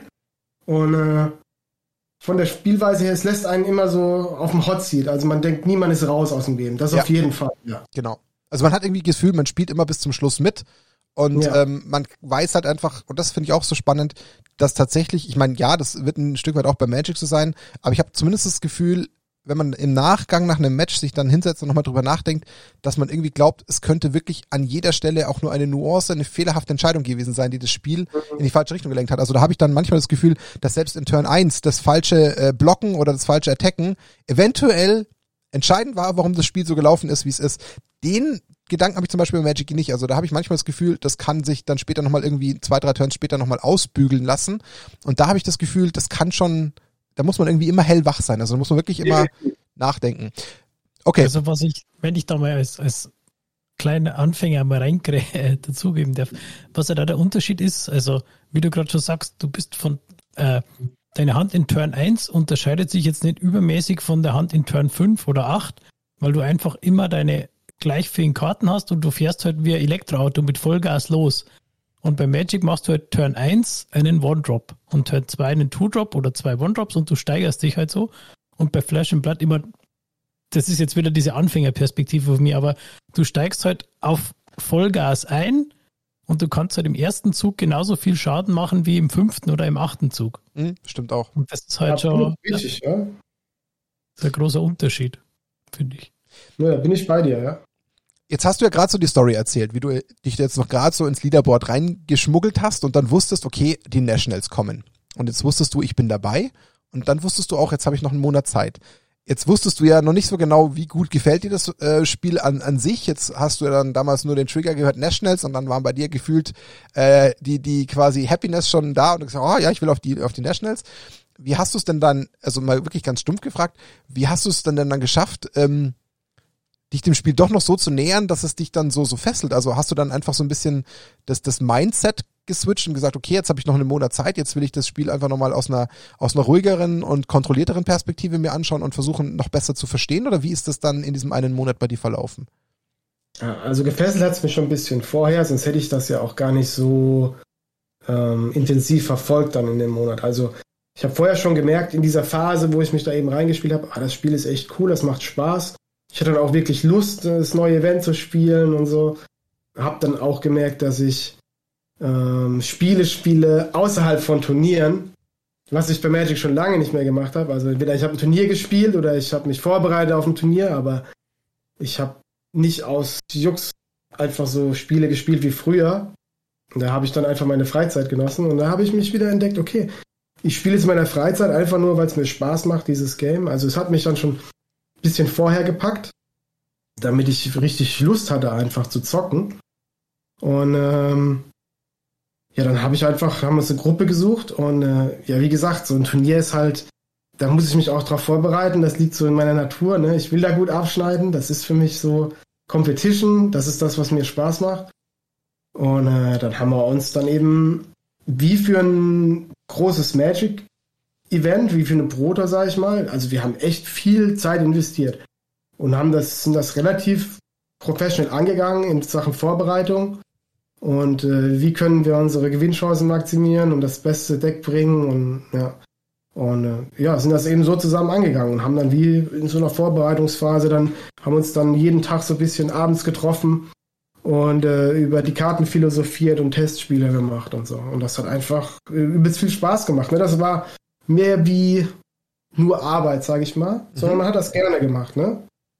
Weil es halt ein frischer Wind war wahrscheinlich auch. Weil es halt ja, einfach, ja, weil es was Neues war ja. einfach. Ne? Und dann habt ihr euch im Endeffekt dann vier Wochen vorbereitet und dann äh, fährt man also natürlich mit dem Hintergrund, den du hast, natürlich mit einem anderen Mindset auch hin. Also du bist natürlich dann schon äh, auch egal, wie gut du das Spiel kanntest, ähm, mit dem Wissen, dass es dir Spaß macht und dieser Vorbereitung halt schon hingefangen und gesagt, naja, also meine Motivation liegt halt schon bei 3000 Prozent. Ich will da rein, egal was mir jetzt blüht, ich habe da jetzt Bock drauf. Ja. Und das hat man dir irgendwie auch angemerkt. Äh, also das ist gar nicht negativ, sondern man hat gemerkt, Mensch, also der hatte Interesse, also wirklich Interesse. Und ich muss auch sagen, ähm, mir hat es ein Stück weit dazu äh, geführt, dass ich eine gewisse Ehrfurcht hatte, weil ich halt weiß, wenn halt ein professioneller Spieler kommt, der, der meint es halt nicht nur zur Gaudi, ähm, dass er sich das anschaut, das macht er nicht so zum Spaß. Und deswegen fand ich das einfach spannend, dass wir jetzt tatsächlich mit dir halt den ersten einfach bekannteren äh, Profispieler einfach vor Ort hatten, weil das hier in dieser jungen Community natürlich noch nicht so omnipräsent ist. Also das haben wir halt einfach noch nicht. Und umso spektakulärer finde ich es, dass du dann natürlich einfach das Ding rockst. Ich meine, ich habe es dann beobachtet. Klar, ich war, ich war neugierig. Am ersten Tag dich angesprochen, gefragt, ob wir dich mal für ein Interview haben können. Einfach erster Linie natürlich für Magic gedacht. dann habe ich gedacht, jetzt beobachtest du mal, was, was der Hauk da so macht. Jetzt schaust du mal die Ergebnisse an. Dann schaue ich mir so die Ergebnisse von Day One an. Ich so, was zur Hölle? Jetzt steht der schon in den Top 8. Was ist denn da los? Dann habe ich mir, habe ich mir äh, Day 2 noch angeschaut und ich so, und da kann ich dir sagen, was ich gemacht habe. Dann bin ich ja leider, ich musste am, am Day 2 musste ich ja ein bisschen früher los, weil ich ja noch Frauen und Kinder einsammeln musste auf der Rückfahrt. Und dann habe ich gerade meine Frau eingesammelt und habe dann in den Discord geschaut und ich so, okay, wer spielt, wer spielt jetzt gerade noch im Halbfinale? Okay, Christian ist noch im Halbfinale. Pack das jetzt, komm da ins Finale, gelesen, okay, Christian geht ins Finale. Ich so, du fährst jetzt, ich muss jetzt auf dem Handy, muss ich das letzte Match gucken. Ich will jetzt wissen, wie Christian dieses, ja, ich habe es mir angeschaut. Das ging nicht, da konnte ich nicht warten. Ich habe mir am Handy das letzte Spiel angeschaut. Ich musste mir das Match geben. Ich hatte ein bisschen Bammel, weil du natürlich gegen gegen Lexi gespielt hast, gegen Frost Lexi ich dachte mir, okay, jetzt hat er das Worst Matchup, was er haben kann, was ja im Meta aktuell auch tatsächlich für dich eigentlich Worst Matchup ist. Deswegen dachte ich mir, oh, das wäre jetzt so bitter, wenn er so kurz vor der Ziellinie da wirklich es nicht packt. Und dann hatte ich ein kurzes Funkloch und das war genau kurz zum Schluss. Dann dachte ich mir, oh nein, jetzt sehe ich das Ende nicht. Hat er es jetzt gepackt oder nicht? Und dann kam das Interview und da warst du zuerst in der Interviewzone. Da dachte ich mir, okay, die werden zuallererst den Gewinner holen, die werden niemals jetzt den anderen reinholen. Da habe ich gleich gemerkt, okay, Christian hat's gepackt und ich bin ganz ehrlich, mich hat's He total gefreut. It. Ja, mich hat's einfach gefreut, weil ich einfach diese Story, ich meine, mich hat's auch für andere Community-Member gefreut, also das nicht missverstehen. Also ich hätte es jedem gegönnt da. Das ist auch das Schöne in dieser Community, die wir da haben äh, bei Flash and Blood. Aber ich finde einfach die Story so gigantisch. Jetzt könnte man sagen, ja, jetzt gewinnst du auch schon wieder ein großer, aber einfach den, den Hintergrund, du hast ja nicht wie andere vielleicht sieben, acht Monate reingesteckt, sondern dieser, dieser kurze ähm, Aufnahmezeitpunkt, dass du aber Spaß entwickelt hast und das nicht nur wie Arbeit gesehen hast und das dann auch so durchgerockt hast, das finde ich einfach genial. Weil, wie du schon sagst, dir fehlt ja einfach auch ein Stück weit dann noch ein bisschen die Tiefe, auch wenn du versucht hast, einen Monat das reinzuprügeln. Ja, aber definitiv. da haben ja andere, ich meine, bestes Beispiel ist ja in dem Fall jetzt der Christian Weisling, äh, eigentlich äh, der zwar der Spieler, der als erstes in Deutschland die 1000 XP geknackt hat, der ja auch kurz ja, vor Schluss gescheitert ist bockstarker Spieler, braucht man gar keine zwei Worte drüber verlieren. Der ist richtig, richtig gut. Aber was der reingesteckt hat, das ist ja, ich würde mal behaupten, das Hundertfache von dir. Und deswegen finde ich das einfach so spannend. überrascht. Ähm, kleine, das passt vielleicht ganz gut. Ich habe gegen ihn im Halbfinale gespielt. Stimmt, genau. Und er hat Bravo gespielt und in meinen Testspielen gegen Bravo, ich habe Bravo kaputt gemacht. Ne? Also mhm. überhaupt keine Chance. Ich wusste, wie ich das mache. Aber er hat eine ganz andere Schiene gefahren und ich habe das so vorher, da hast du gemerkt, mir fehlt komplett die Erfahrung. Uh. Ähm, ich habe gewusst, für T kriegen sie nicht hin. Sie gehen so auf Stompy. Und er hat aber so mit Doppel Arcane Barrier gespielt und Einhand und, und Schild und so. Das habe ich vorher nie gesehen. Und dann konnte er echt meinen ganzen Arkanschaden auch verhindern und sowas. Und er hat mich echt bis an die Grenzen gebracht mit dem Fatigue. Und ich war noch nie in der Situation, dass mich jemand fatiguen will. Also für die, die das nicht kennen, einfach dein ganzes Deck äh, abblocken, bis nichts mehr da ist. Ne? Und ich musste dann mitten vom Spiel quasi alles über den Haufen werfen, was ich gelernt hatte in den paar Wochen und musste mich neu, musste neu adaptieren auf das, was er macht, weil das kannte ich so nicht. Ähm, die Art Equipment, die er gespielt hat, die Konstellation. Und er hat das echt sehr gut gemacht. Und dann musste ich echt mit dem letzten Angriff, mit dem allerletzten Angriff habe ich gewonnen. Oh. Ne, das war eine Exude Confidence. Kennst du die? Ja, kenne ich.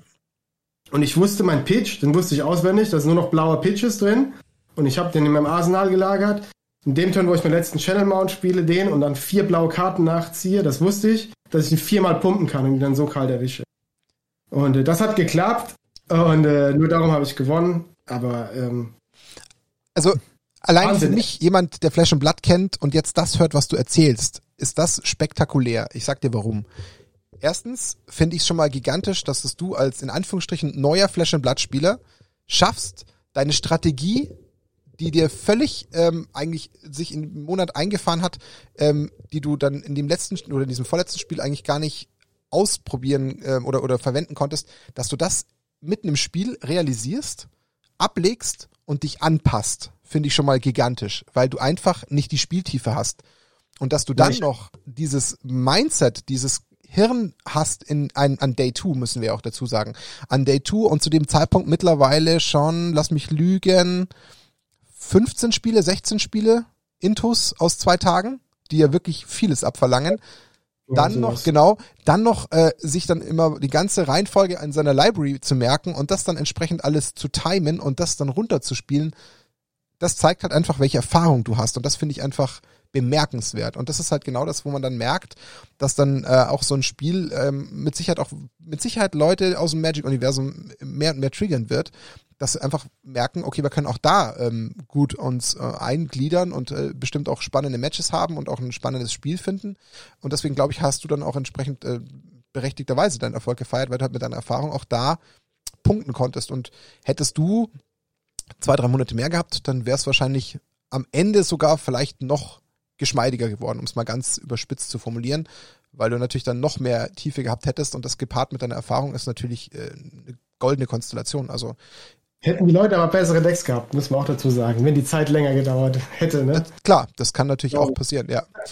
Ähm, was mich jetzt einfach interessiert. Ein, ja, bitte? Ein Punkt wollte ich nur sagen, warum ja. mir das Spaß gemacht hat, auch fällt mir jetzt ein es war überhaupt kein Leistungsdruck da. Zum ersten Mal habe ich ein Turnier gespielt, wo es total egal ist, wie ich finische. Ja? ja. Das spiele ich nur, weil ich da Lust drauf habe und that's it. Ne? Ich will ein schönes Wochenende haben, eine geile Zeit.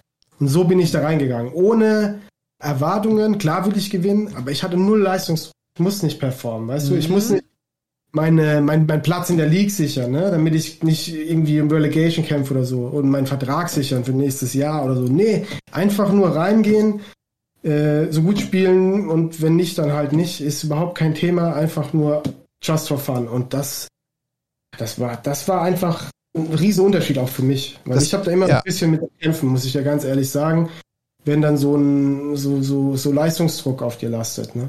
Hatten wir ja mit Arne auch. Also war ja genau das gleiche, hatten wir genau dieses schöne Beispiel mit dem Äffchen auf dem Rücken bei Arne, der gesagt hat, naja, also er merkt schon auch, wenn es dann äh, um solche Events geht, dass er da irgendwie so ein bisschen halb verkrampft, weil er auch so ein bisschen den Leistungsdruck spürt und dass das ja auch ein Stück weit hemmt. Und das ist ja, glaube ich, das, wie du schon sagst, das wird dich wahrscheinlich durch die ersten vier, fünf, sechs Runden getragen haben.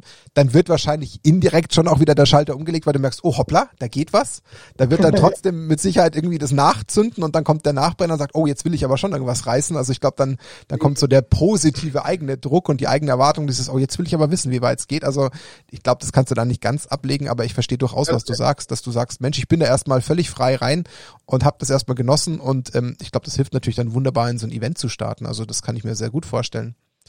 Wie geht's ähm, jetzt eigentlich weiter bei dir? So? Ja, das Was sind die nächsten Steps, äh, wenn du schon die Nationals gewonnen hast? Wo, wo geht's noch hin? Du, keine Ahnung. Ich weiß, ich weiß es nicht. Also, das kam für mich auch komplett unerwartet, ne? Aber äh, was ich dir sagen kann, ist, dass das Spiel mir Spaß macht. Ich meine, Magic gibt's ja auch immer noch. Jetzt kommt die Pro Tour äh, in, in zwei Wochen, muss ich glaube ich Deckliste abgeben oder so. Weniger noch. Und, äh, und Blood wird's ja auch Prix oder Callings geben und so, da werde ich sicher hinfahren. Wenn ich da nichts vorhab am Wochenende oder da nichts anderes ist. Aber äh, einen richtigen Plan habe ich überhaupt nicht. Ne? Ich spiele einfach das, was ich kann, so, das, wo ich die Zeit für habe, wo ich Bock drauf habe und sehe, was draus wird, einfach. Gibt es dann sowas wie Worlds? Also wird's geben, Worlds wird's auf jeden Fall geben. Also das ist, ist ja schon announced und ähm, die Frage ist halt jetzt natürlich noch alles ein bisschen pandemiebedingt, wie das Ganze aussehen wird, klar. Ähm, Calling in Utrecht wird zu 99,9 Prozent verschoben werden, also da gehe ich stark davon aus, weil ja gerade auch Holland gerade dicht macht und das alles auch aufs gleiche Datum fällt. Also von daher ja. hast du tatsächlich Glück, weil wir ja schon gesprochen haben, du wolltest ja kommen und das glaube ich wäre ja Pro-Tour-mäßig nicht gegangen. Deswegen hast du vielleicht ja doch Glück. Ähm, aber was ich dann die Frage von Max anschließen will, jetzt hast du ja auf der einen Seite dein, dein langjähriges Hobby Magic mit, ich sage jetzt mal liebevoll, einer gewissen Verpflichtung, die aber auch dein, dein Lebensunterhalt finanziert. Und auf der anderen Seite hast du jetzt dann so, so, so eine neue, eine neue Freundin gefunden, die wie so eine kleine Affäre wirkt, wo du natürlich überlegst, ähm, kann das mal was Ernsteres werden? Also verstehe ich dich richtig, dass du schon äh, Bock hättest, ähm, auch bei Flash and Blood näher dran zu bleiben, aber du wirst es wahrscheinlich immer so ein bisschen Magic hinten anstellen müssen, wenn dann da Verpflichtungen sind. Kann man das so formulieren? Ja, genau. So werde ich es machen. Also Magic hat bei mir Priorität, aber sobald wie es möglich ist, spiele ich Flash und Blatt und ja, Proto bin ich ja jetzt anscheinend auch qualifiziert für, für die, wo es geben wird oder so. Wenn das irgendwie mir in, zeitlich bei mir passt, dann gehe ich da natürlich hin ne, und zock das. Aber ähm, ich werde Magic natürlich erstmal hinten anstellen, weil solange ich vertraglich gebunden bin, sowieso. Aber es ist einfach nochmal so, ja, mal gucken, wo das so hingeht mit Flash und Blood, ne? Mhm. Also, ich lasse das einfach so auf mich zukommen, aber im Moment äh, stelle ich Magic natürlich noch hinten an, ganz klar. Ja, da möchte ich gleich mal kurz äh, nochmal auf Magic einschwenken, um dem Martin jetzt das Wort abzuschneiden. Äh, hast du irgendeine Idee oder eine, eine Vorstellung, wie es bei Magic weitergeht nach dieser Saison? Weil man weiß ja nur, es ist Schluss. Es ist mit dem, dem Ligabetrieb ist Schluss.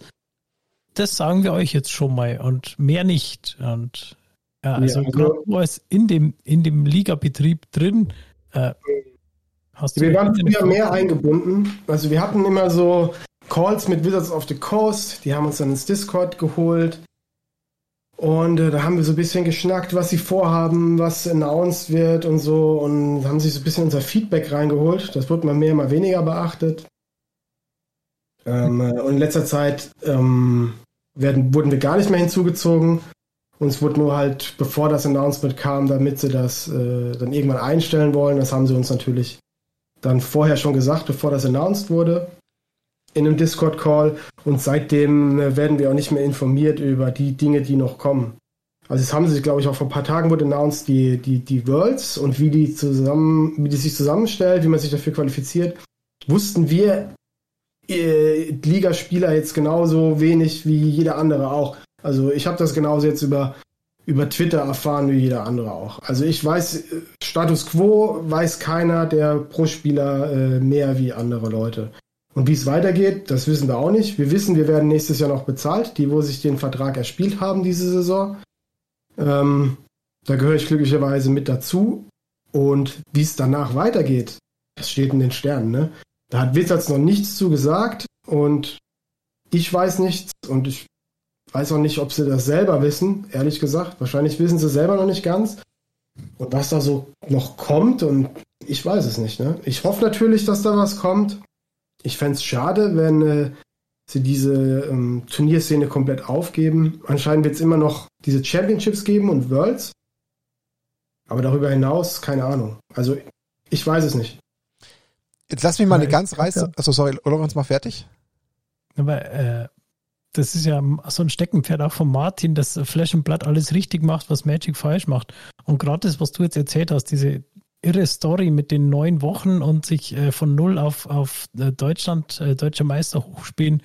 Äh, das war ja immer so, was man immer gesagt hat, das ist das, was Magic, das kompetitive Magic so äh, interessant macht, dieser Traum, dass du einen, einen, einen glorreichen Moment hast und ein, ein, eine, ein Turnier gewinnen kannst oder du kannst sie mit grinden oder halt mit so einem mega Luck. Äh, du hast, kannst halt, ja, die Sterne erreichen, sag ich mal, nach den Sternen greifen bei Magic. Auch als, als jeder kleine Spieler hat so die Chance, ganz nach oben zum Kämmer, so wie es ja jetzt bei, bei Flash and Blood ist und wie es ja eigentlich mit der MPL und den Rivals halt nicht mehr war. Ja, also definitiv. Ich meine, ich war doch auch so jemand. Ich komme ja auch aus der, ja, die Leute, die halt alles spielen und die einen Traum haben, mal Proto zu spielen. Und dann spielen sie mal Proto und dann hast du halt den Traum, da mal zu finishen. Ne? Einmal da von Marshall Sutcliffe auf die Bühne gerufen zu werden zur Top 8 und alle applaudieren, ne? Als ich, das war für mich auch ein Traum, wo in Erfüllung gegangen ist in dem Moment, ne? Wo, der, wo ich da einmal für die Top 8 da ausgerufen wurde und bin da auf die Bühne gelaufen zu den, äh, zu den großen Stars, sag ich mal. Ist das der wirklich so groß? Der ist, ja, ja, der ist groß. Ja, Drei Meter richtig, groß. Ja, ja, der ist richtig groß, aber auch ein ganz netter. Also, wie gesagt, ich komme da aus der alten Schule, ne? Ich habe da auch genauso angefangen wie jeder andere auch, ne? Im LGS gegrindet, PDQs gegrindet und hatte einfach nur einen Traum. Damit das, das bei mir so geklappt hat, da bin ich natürlich unglaublich dankbar für. Wahrscheinlich war ich auch, ja, der Erfolg kam zur rechten Zeit, ne? Also wäre das jetzt eine andere Season gewesen, dann wäre das sicherlich nicht so ertragreich gewesen im Endeffekt. Aber ähm, ja, ich komme da auch wie gesagt, von, äh, von meinem LGS, ne? Der kleine Mann, der da anfängt, äh, irgendwelche Turniere zu spielen, Qualifikationsturniere und der einfach nur einen Traum hat, ganz nach oben zu kommen.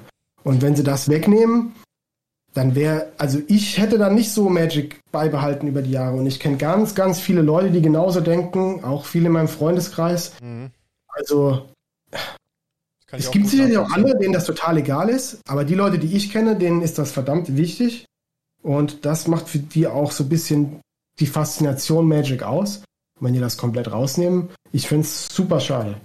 Das ist ja genau die, die reißerische Frage, die ich ja daran anschließen wollte, die, die es, glaube ich, ähm, gilt zu fragen, weil sich natürlich jetzt gerade auch die Flash and Blood Community fragt, mit den ganzen Announcements, die es da gibt, die sich wie ein schlechtes Skript anfühlen zwischen beiden Unternehmen, wo man denkt, die einen announcen gerade das negativste Szenario, was sie überhaupt announcen können und die anderen denken sich, ja perfekt, vielen Dank für die Steilvorlage, jetzt kommen wir, wir grasen alle ab, die wir da abgreifen können dadurch, dass du natürlich noch nicht weißt, wie es weitergeht, ist mir schon klar, dass du es noch nicht perfekt beantworten kannst.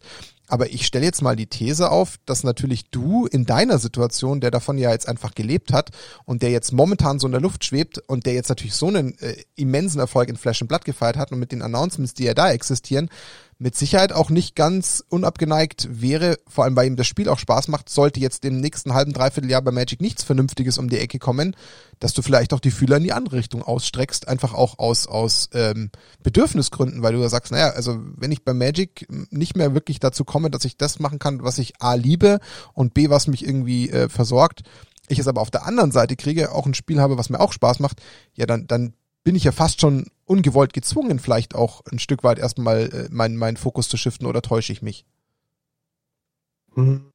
Ja, ich, also ich, für mich persönlich, ich werde es einfach davon abhängig machen, hm, wo ich mich nach fühle, wo mir, wo ich Lust drauf habe. Es muss sich nicht unbedingt lohnen in der Hinsicht, aber ja, ich brauche immer so ein bisschen, wenn da überhaupt kein Feuer brennt, dann, dann machst du das einfach nicht lang. Da hast du da keinen Bock mehr drauf, ne? wenn sich das so hart wie, wie, wie so ein einziger Hassel anfühlt, dann, dann brennst du ganz schnell aus, da hast du ja keine Lust mehr drauf. Also ich mach's davon abhängig, was mir Spaß macht zu der Zeit. Hm, ob da jetzt was bei rumkommt, ich glaube nicht, dass bei Flash und Blatt so viel rumkommen kann wie bei Magic, einfach nur weil das ja noch viel kleiner ist. Ich weiß auch nicht, wie viel die umsetzen oder wie viel Geld die wirklich in diese Turnierszene reinpumpen wollen, keine Ahnung. Ähm, Option, ja. Mhm. Mm. Aber ich gehe jetzt erstmal nicht von aus. Also das ist jetzt nicht, wo ich irgendwie. Das ist vielleicht so ein kleines Hintertürchen, wo da vielleicht noch irgendwie da ist, aber ich gehe jetzt erstmal erstmal nicht von aus. Ne? Ich lasse das einfach, wie gesagt, auf mich zukommen und entscheide dann. Vielleicht mache ich auch was ganz anderes, ja. Digimon. Nee, Digimon nicht. Das ist ausgeschlossen, ich weiß. Das war, war Absicht. Ähm, ich verstehe den Punkt, was du meinst, total. Ich meine, wir wissen es alle nicht. Ich kann es ja selber auch nicht abschätzen und ich habe ja Magic auch nicht abgeschrieben. Ich spiele immer, immer noch weiter in Legacy zum Beispiel total gern. Und du hast ja auch äh, im Gespräch mit mir gesagt, naja, also ich, ich wechsle nicht. Das ist ja kein Wechsel in dem Sinne, sondern ich mache halt das, was gerade passt und was ich zeitlich unterkriege. Und es ist ja auch irgendwie, ein, es gibt ja auch eine Daseinsberechtigung für beide und eine Koexistenz kann ja genauso funktionieren. Und das Flash and Blood äh, mit zu 99-prozentiger Wahrscheinlichkeit niemals die Dimension von Magic einnehmen wird, äh, das kann sich jeder, der halbwegs klar denken kann, selbst ausmalen. Magic hat einen Quantenvorsprung, den wirst du wahrscheinlich in keinem mhm. Universum mehr einholen. Das ist normal und es ist auch okay. Aber ähm, das heißt ja nicht, dass es nicht das andere auch geben kann und da auch ein paar tausende Spieler weltweit richtig viel Spaß haben können, uns abfeiern. Und das gilt natürlich jetzt auch abzuwarten. Ich meine, jetzt gab es die ersten großen Events, die haben alle äh, viel Aufmerksamkeit erzeugt, ob das jetzt eben auch in Vegas war, wo dann irgendwie der Professor am Start war oder so. Das hat ja auch noch mal ein bisschen geholfen. Und jetzt äh, muss man. Leute so, ne? Das waren tatsächlich, es waren 1000 und wie gesagt, der Professor war vor Ort. Äh, wen habe ich jetzt gesagt? General Fireball hat ihr gecovert. Ich meine, LSV macht ja auch Content. Also das sind schon einige große dabei. Es wird sich ja jetzt zeigen. Ich meine, klar, die müssen auch am Ball bleiben. Denen muss es weiter Spaß machen. Die neuen Sets müssen performen. Das ist mir schon bewusst. Ich sag halt nur für mich, ich finde es halt kurios, wie halt Magic gerade in die eine Richtung komplett abdriftet und wie eigentlich zumindestens jetzt LSS versucht, in die andere Richtung die Leute ähm, zu erreichen. Weil im Endeffekt treffen sie ja genau die mit, mit dem perfekten ähm, Schuss, die ja gerade eigentlich davon extrem betroffen sind. Wäre das bei Magic gerade nicht so gewesen, ich glaube, da würden deutlich weniger überhaupt drüber nachdenken oder sich dafür vielleicht überhaupt äh, öffnen, weil die ja beschäftigt werden und sagen, oh, gesichert, ich wüsste, ich kann weiter MPL spielen, ich kann weiter Rivals League spielen oder was auch immer. Aber wenn natürlich so ein Stück weit auch ja, der Zwang entsteht, sich auch irgendwie umgucken zu müssen, dann ist natürlich das für die andere Seite natürlich ideal, klar. Aber wie du schon sagst, wir wissen alle nicht genau, wie performant wird da weiterhin ähm, Flash und Blatt sein ich habe große Hoffnung, dass es zumindest sich so weit etabliert, dass es ein gesundes ähm, Umfeld bietet mit genug Content auch äh, für, für Profispieler, wie zum Beispiel dich, dass man die da auch immer wieder sieht und die da auch irgendwie Spaß haben, größere Events wie Callings zu spielen oder dann vielleicht auch mal Worlds. Aber das ist natürlich alles noch sehr viel in den Sternen. Aber du hast natürlich jetzt als äh, so ein Spezialbeispiel gezeigt, dass man da wunderbar auch von der Magic-Welt konvertieren kann und erfolgreich sein kann. Und ähm, weil man das eine Spiel kennt, auch im anderen Spiel sich zurechtfinden kann. Und du hast auch für dich festgestellt, dass auch ein anderes frisches Spiel Spaß machen kann. Und ich glaube, das ist ja hier so ein bisschen die Message. Also keiner sagt, Magic ist schlecht, keiner sagt, Magic darf es nicht mehr geben. Nein, selbst ich sage das nicht und ich bin gerade momentan schon gefühlt ein Flash and Blood Fanboy. What? Aber ich mache ja weiter meinen Magic-Content und habe Spaß dran. Ich will ja auch weiterhin bei Magic bleiben bleiben. Aber trotzdem, äh, man darf oder sollte sich halt auch nicht verschließen. Ich meine, warum? Es kann es ja geben, wie gesagt. Das ist ja, glaube ich, das Spannende. Aber deine Geschichte dazu fand ich einfach so spektakulär und die passt halt jetzt gerade so wunderbar rein, dass es einfach so ähm, erzählenswert war. Deswegen fand ich das echt, echt äh, total cool. Und ähm, also mir hat es immens Spaß gemacht, mal äh, den Blick auch in die Richtung zu werfen und ähm, ja, dich da dort kennengelernt haben zu dürfen. Das hat natürlich auch den, den positiven Nebeneffekt gehabt. Und ähm, wenn jetzt dann Utrecht verschoben wird, dann fände ich es halt cool, wenn es irgendwie an einem Wochenende stattfindet, wo du auch dabei bist, weil dann sehen wir uns auf jeden Fall. Ähm, ja, das kann man jetzt mal so ein bisschen in Richtung, äh, wir haben, glaube ich, alles so ein bisschen abgegrast, was man abgrasen kann. Ich hätte noch ein Thema, was ja, ja, ich, massiv. Du darfst äh, gerne noch Fragen stellen, bitte. Du, Christian, du hast eben ähm, mal zwischendrin kurz gesagt, dass du anfangs dachtest, dass ähm, das scheint ja ein bisschen simpler zu sein als Magic, aber dann du doch dann festgestellt hast, dass es mehr Tiefe hat, als man irgendwie im ersten Blick ähm, sehen konnte. Wo, wie, wie schätzt du das ein, so Komplexitätsniveau? Ist das so auf dem Niveau von Magic oder steht es dem nach, ähm, einfach mal dieses Thema Komplexität jetzt im, im Vergleich zu sehen? Ja, ist für mich natürlich jetzt noch schwierig zu beantworten, weil ich mich ja immer noch ich würde es nicht sagen als Anfänger sehe, immerhin bin ich jetzt deutscher Meister, der klingt, klingt bescheuert, ne? Aber ist doch total Aber, geil, wenn du dich selbst Anfänger nennst und trotzdem deutscher Meister bist. ja, das ist mega cool. Ja, also vielleicht kann man sagen, ich bin noch Anfänger, also ich bin auf jeden Fall noch, ähm, noch nicht so drin, damit ich jetzt sagen kann, der Komplexitätsgrad ist höher oder niedriger wie bei Magic. Ähm, ich habe natürlich tiefere Einblicke jetzt erhalten in das Spiel und kann sagen, es ist nicht so einfach, wie ich anfangs dachte. Es gehört wesentlich mehr dazu. Jetzt bin ich natürlich auch biased. Du musst sehen, ich spiele Magic seit 20 Jahren und das Spiel spiele ich seit sechs Wochen oder sieben Wochen. Ähm, natürlich werde ich sagen, viele Sachen bei Magic, ja, das ist doch klar, das ist doch ähm, äh, logisch. Für, für, für, mich wirkt das logisch, aber einfach nur, weil ich es schon tausende Male gesehen habe. Verstehst du? Mhm. Jemand, der wo da neu rangeht, für den ist das vielleicht überhaupt nicht logisch. Und äh, von daher ist das schwer, das für mich jetzt zu vergleichen, was ist komplexer. Es ist ein komplett anderes Spiel, aber so eine Aussage dazu treffen, da würde ich mir noch schwer mit tun, weil, wie gesagt, da bin ich einfach noch nicht experienced genug mit Flash and Blood. Lass mich mal die Frage anders stellen, weil ich glaube, da geht so ein bisschen trotzdem auch die Richtung von Maxin, in die er, äh, glaube ich, schon so ein bisschen die Frage abgezielt hat ich glaube, dass schon noch ein bisschen der Trugschluss entsteht, dass äh, Flash and Blood einfach zu simpel sein könnte und dass deswegen vielleicht auch der Magic-Spieler sagt, naja, ich spiele. Genau, und darum ja. ging es, glaube ich, auch so ein bisschen zu sagen, ohne oh, dass man okay. jetzt sagt, ist es jetzt exakt das gleiche Level, darum glaube ich, ging es gar nicht, aber zu sagen, hey, hat es aber auch wirklich ähnliche Züge, dass man sagt, nee, das ist schon wirklich, weil man sagt ja, uh, it's easy to learn, but hard to, my, uh, to master oder to, to master, in dem Fall to hard meister. Hard to meister. es ist schon spät, hard to master. ähm, aber ich glaube, das, ist, das trifft halt wirklich zu, weil, ähm, wie du schon sagst, es ist ein anderes Spiel, außer Frage. Aber ähm, man darf sich einfach nicht so schnell äh, in die Irre führen lassen, dass man sagt, naja, das ist irgendwie nur pitchen und angreifen und blocken, sondern da gibt's, wie du schon sagst, einfach ganz viel mehr Ebenen, weil man äh, mit dem Deck arbeiten kann, sich Sachen merken kann, timen kann, was man so von Magic gar nicht kennt und dann trotzdem auch eine gewisse Grundkomplexität hat, äh, was was man nicht unterschätzen darf. Also der, glaub, der, der, Hintergrund meiner Frage war einfach die Tatsache, dass es mich total überfrachtet hat, wie ich versucht habe, Flash and Blood zu lernen. Ja, für mich war das fürchterlich komplex, hat sich das angefühlt. Ja, deshalb fand ich es gerade so interessant, wie du sagtest, ähm, Christian, dass, dass es dir so simpel vorgekommen ist, weil ich habe mir dann echt gedacht, so, okay, wie hat mein 13-jähriges Hirn es damals 2003 geschafft, Magic zu lernen und jetzt mit ähm, Anfang 30 kriege ich es nicht hin, die, die Flash and Blood äh, äh, Regeln irgendwie zu verstehen. Aber ich glaube, das ist einfach auch viel Erfahrung, die da reinspielt muss ich sagen. Ich hatte auch einen guten Mentor, also der, wo mir das dann wirklich beigebracht hat, so gut und schnell wie möglich.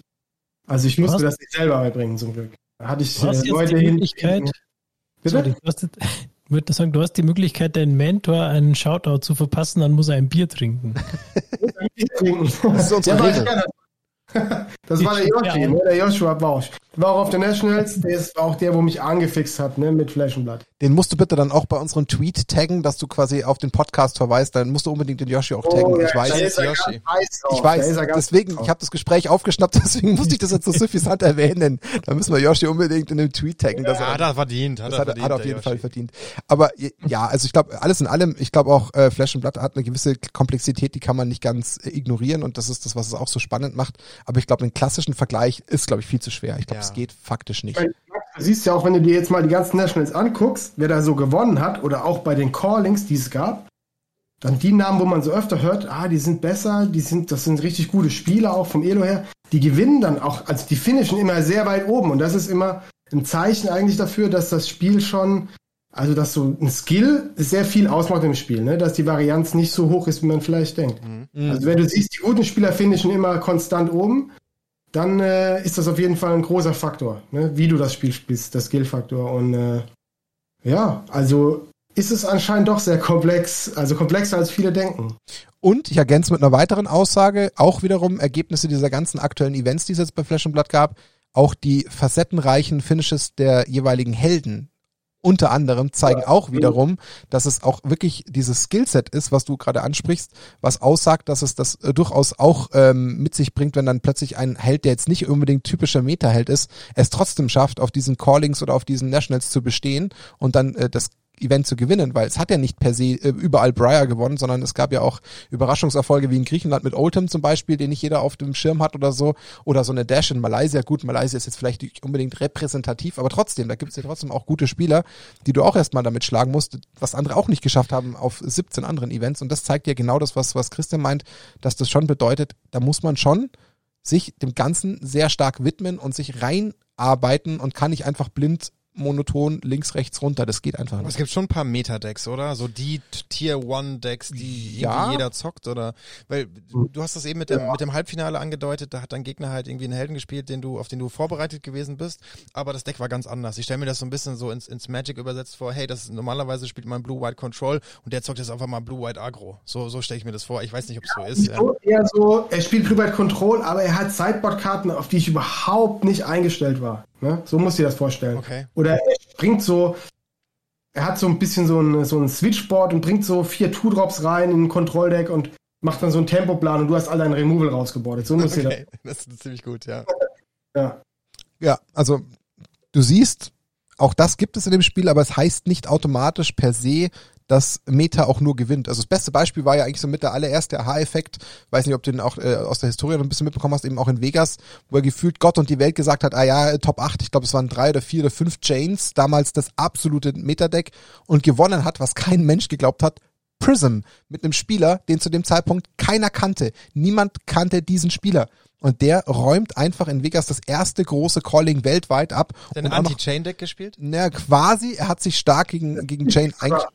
Bitte? Nicht nur so, nicht nur so knapp gewonnen, der hat richtig durchgezogen. Ja, ja, also erstens hat er das war souverän auch. Ja. Genau, äh, und er hat sich schon so ein bisschen auch auf Anti-Chain okay. eingestellt, das kann man schon sagen. Also er hatte schon eine starke Anti-Chain-Theorie und gesagt, naja, ich versuche mich jetzt komplett gegen Chain zu stellen, weil ich erwarte ja gefühlt nur Chain, aber das weißt du ja vorher auch nicht. Also das war auch so ein schöner Faktor, wo ich dann auch gesagt habe, krass, also irgendwie, damit hat halt keiner gerechnet, weil man denkt ja gefühlt, jeder hat irgendwie das klassische Main-Deck dabei und dann ab die Post und das kann nur einen der 34.000 Chains jetzt geben und das hat es da eben nicht gegeben und das war einfach auch wieder so ein schöner Beweis, was ja dieses Spiel auch wieder äh, wirklich so so wertvoll macht, was eben ja auch einige Angst haben im Sinne von, naja, das ist so ein Einheitsbrei und das wird schon irgendwie sich da verlaufen und dann spielt es jeder und dann kann es jeder und dann pff, hat halt nur jeder sein Metadeck und dann gewinnt halt einer von denen. Nein, da kann man schon auch was erreichen und sich auch äh, reinsteigern und reinfuchsen und ich glaube, das ist auch ein, ein cooles Signal für das Spiel als solches.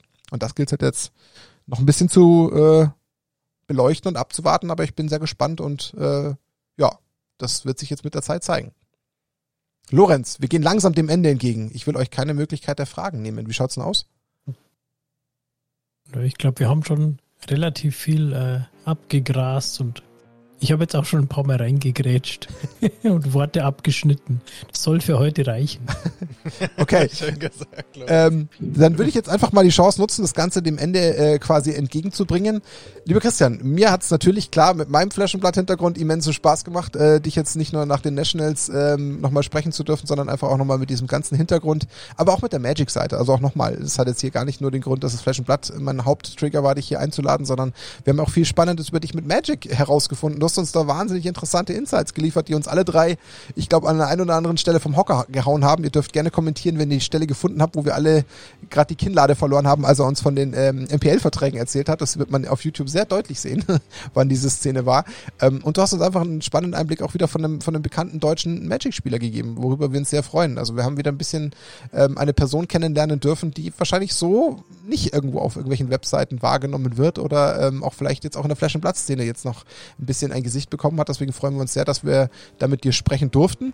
Ähm, wie es immer ist bei uns im Podcast, wir lassen ganz zum Schluss, äh, bevor wir die letzten zwei, drei Worte verlieren, auch unserem Gast nochmal die Möglichkeit, egal was er möchte, ähm, zu sagen. Deswegen biete ich dir gerne jetzt einfach nochmal den Raum, wenn du magst, für zwei, drei Sätze äh, abschließend und ähm, the stage is yours. Ja, also hat mir wahnsinnig Spaß gemacht, mal hier so locker zu plaudern. Äh, auch mal über Nicht-Magic-Themen. Und ähm, ich wollte noch gern sagen an alle Leute, die ich da jetzt äh, kennenlernen durfte auf den Nationals, also die Flash Blood Community, sage ich mal. Also alle Leute waren super herzlich, alle meine Gegner, die Leute, die mich so angequatscht haben. Äh, alles super nette Leute und ähm, da bin ich einfach dankbar und ähm, einfach mal ein Gruß raus an alle. Es ist eine super Community. Ähm, weiter so und hat mir wahnsinnig Spaß gemacht. Ne? Cool. Ich bestätige zumindest mal den Gruß, den Gruß an die Community und dass die alle sehr herzlich sind, gebe ich genauso weiter. Ich glaube, das war das Finding für alle an dem Wochenende, neben allem, was wir da Schönes erleben durften. Also das müssen wir uns auf jeden Fall beibehalten, aber da habe ich keine Sorge. Da haben wir auch wirklich coole Organisatoren im Hintergrund. Da gehen mal die Grüße raus an Tim und an Kenta und an Kevin und wie sie alle heißen, die da wirklich sich sehr reinknien, dass diese ganze Community auch über Discord deutschlandweit sich äh, so weiterentwickelt und entwickelt, wie sie es aktuell tut. Also große, äh, große, starke Leistung von euch. Da freuen wir uns sehr, dass wir euch haben. Und danke an alle Mods, die ich vielleicht vergessen habe, die da noch dabei sind. Dave und wie sie alle heißen. Ihr macht da echt einen Top-Job. Max, was hast du denn für finale Worte für Christian deinerseits? Danke dir, Christian. Es war enorm angenehm, einfach mit dir ein bisschen zu quatschen über das Thema. Und ich habe tatsächlich ein bisschen Motivation gefunden, vielleicht mal später, wenn ich nach Hause komme, mein, mein Starterdeck zu sleeven, was du mir geschenkt hast. Mal. Ernsthaft? Ja. Christian, wenn du das jetzt geschafft hast, dann gebe ich dir einen aus. Dann, also wenn, wenn, ich, wenn du das geschafft hast, dann hast du was geschafft, was ich noch nie geschafft habe. Dann gebe ich dir einen aus. Dann wird's, dann wird's feucht fröhlich in Utrecht. Das gebe ich dir jetzt schon schriftlich. Also dann habt ihr es jetzt hier live auf der Tonspur. Ich Ja, ein bisschen Bock habe ich schon, ey. Ah, okay. Ich, Mhm. äh, oh, oh, oh, oh. Also das wäre das, Max, dann outstanding. machen wir beide das nochmal, den richtigen Einstieg. Ah, Ja, vielleicht ah, sollten okay. wir das tun, Lorenz. Gut, da, da fließt Geld, Christian. Zwar nicht MPL-Dimension, aber da fließt Geld. Okay. Aber mir ist, mir ist noch was eingefallen. Eine Frage, die muss ich aus äh, von Amts wegen noch stellen. Äh, das Bild hinter dir an der Wand. Was ist das? Das kennst du nicht? Also, es ist, Kennst niemand von euch? es ist, es sieht mir ein bisschen aus wie so ein, ein, ein, wie heißt sie denn, die Morphlinge oder so.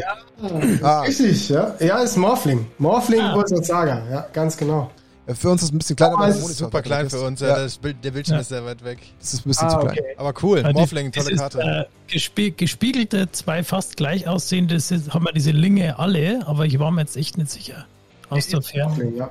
Damals Linge. die absolut brokenste Karte ever, wenn ihr euch noch an Ursa Saga, ich weiß nicht, ob ihr das schon gespielt habt, aber Ja. die Kreatur, das war, da ja, ging das nichts war, die, das war die Kreatur einfach. Die mit Unterstrich-Kreatur. Mhm. Lorenz, auch du noch, komm. Sag noch mal was Liebes. Nochmal was Liebes. Liebe. Äh, Liebe, ja, okay, gut. Danke, danke, Christian. Ich kann mich Max noch anschließen und Martin. Das war super cool, mit dir äh, zu plaudern. Äh, die Wahnsinns-Story zu hören äh, über diesen kometenhaften Aufstieg, äh, fast ganz nach oben. Und ja, äh, ich drücke dir zum einen natürlich die Daumen äh, für der Magic und auch die Flash Blood Karriere äh, und hoffe, wir sehen uns auch mal irgendwo, falls ich mich mal irgendwie loseisen kann und mal so weit bin, dass ich auf ein Event fahre. Sei es Magic oder, oder Flash and Blood und freue mich dann, wenn wir uns mal sehen. Ganz bestimmt, ja.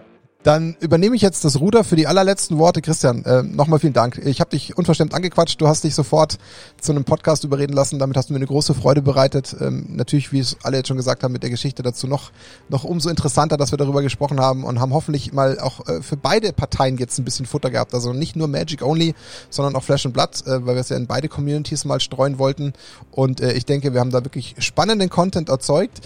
Ja, äh, eins ringe ich dir noch ab. Solltest du, warum auch immer, in der Flash and Blood äh, nochmal zum Beispiel irgendwie was wie, ein- wie ein Calling abräumen oder vielleicht sogar irgendwelche Worlds, die irgendwann mal sind, dann wollen wir es Exklusivrecht aufs erste Interview. Das mache ich jetzt hiermit fest.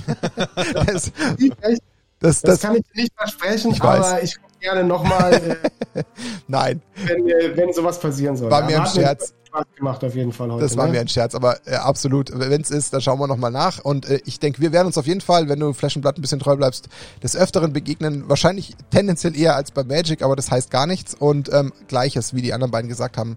Wir drücken die Daumen. Äh, das gilt aber auch für alle Spieler, die halt in diesem MPL-Schema drin sitzen, dass es für euch einen vernünftigen äh, weiteren Pfad gibt, der irgendwie äh, gesund ist für euch und der euch Spaß macht. Da soll es euch weiterhin äh, einfach äh, wohlergehen und nicht irgendwie Opfer eines komischen ähm, ja, Change-Managements sein. Das würde ich mir wünschen. Und aber trotzdem vielleicht den Raum für Flash and Blood lassen, weil der, der Szene tust du gut und äh, der zeigt ja auch, ähm, wo es hingehen kann. Und da bist du auf jeden Fall ein schönes Beispiel. Und deswegen, ja, herzlichen Dank, dass du da warst. Ähm, ich schließe hiermit äh, Folge 51 mit dem ersten deutschen Meister in Flash and Blood, der hier zu Gast war, der aber auch in Magic eine durchaus beachtliche Karriere hat und dort in der MPL beziehungsweise in der Rivals League aktiv ist. Und deswegen vielen lieben Dank, Christian, dass du dabei warst. Ähm, die Schweinchen sagen ähm, herzlichen Dank, äh, bleibt gesund da draußen, ähm, lasst uns vielleicht jetzt noch die letzte Corona-Welle besiegen und dann ähm, bald wieder zurück äh, in den hoffentlich finalen ähm, Betrieb wechseln, sodass wir wirklich auch wieder auf coole Events können und das schaffen wir alle zusammen. Sehr schön. Bis dahin gibt's Content von uns und in diesem Sinne eine schöne restliche Zeit, die ihr in dieser Woche noch habt nach dem Podcast und bis ganz, ganz bald. Auf Wiederhören zusammen. Adieu. Ciao, ciao. Servus.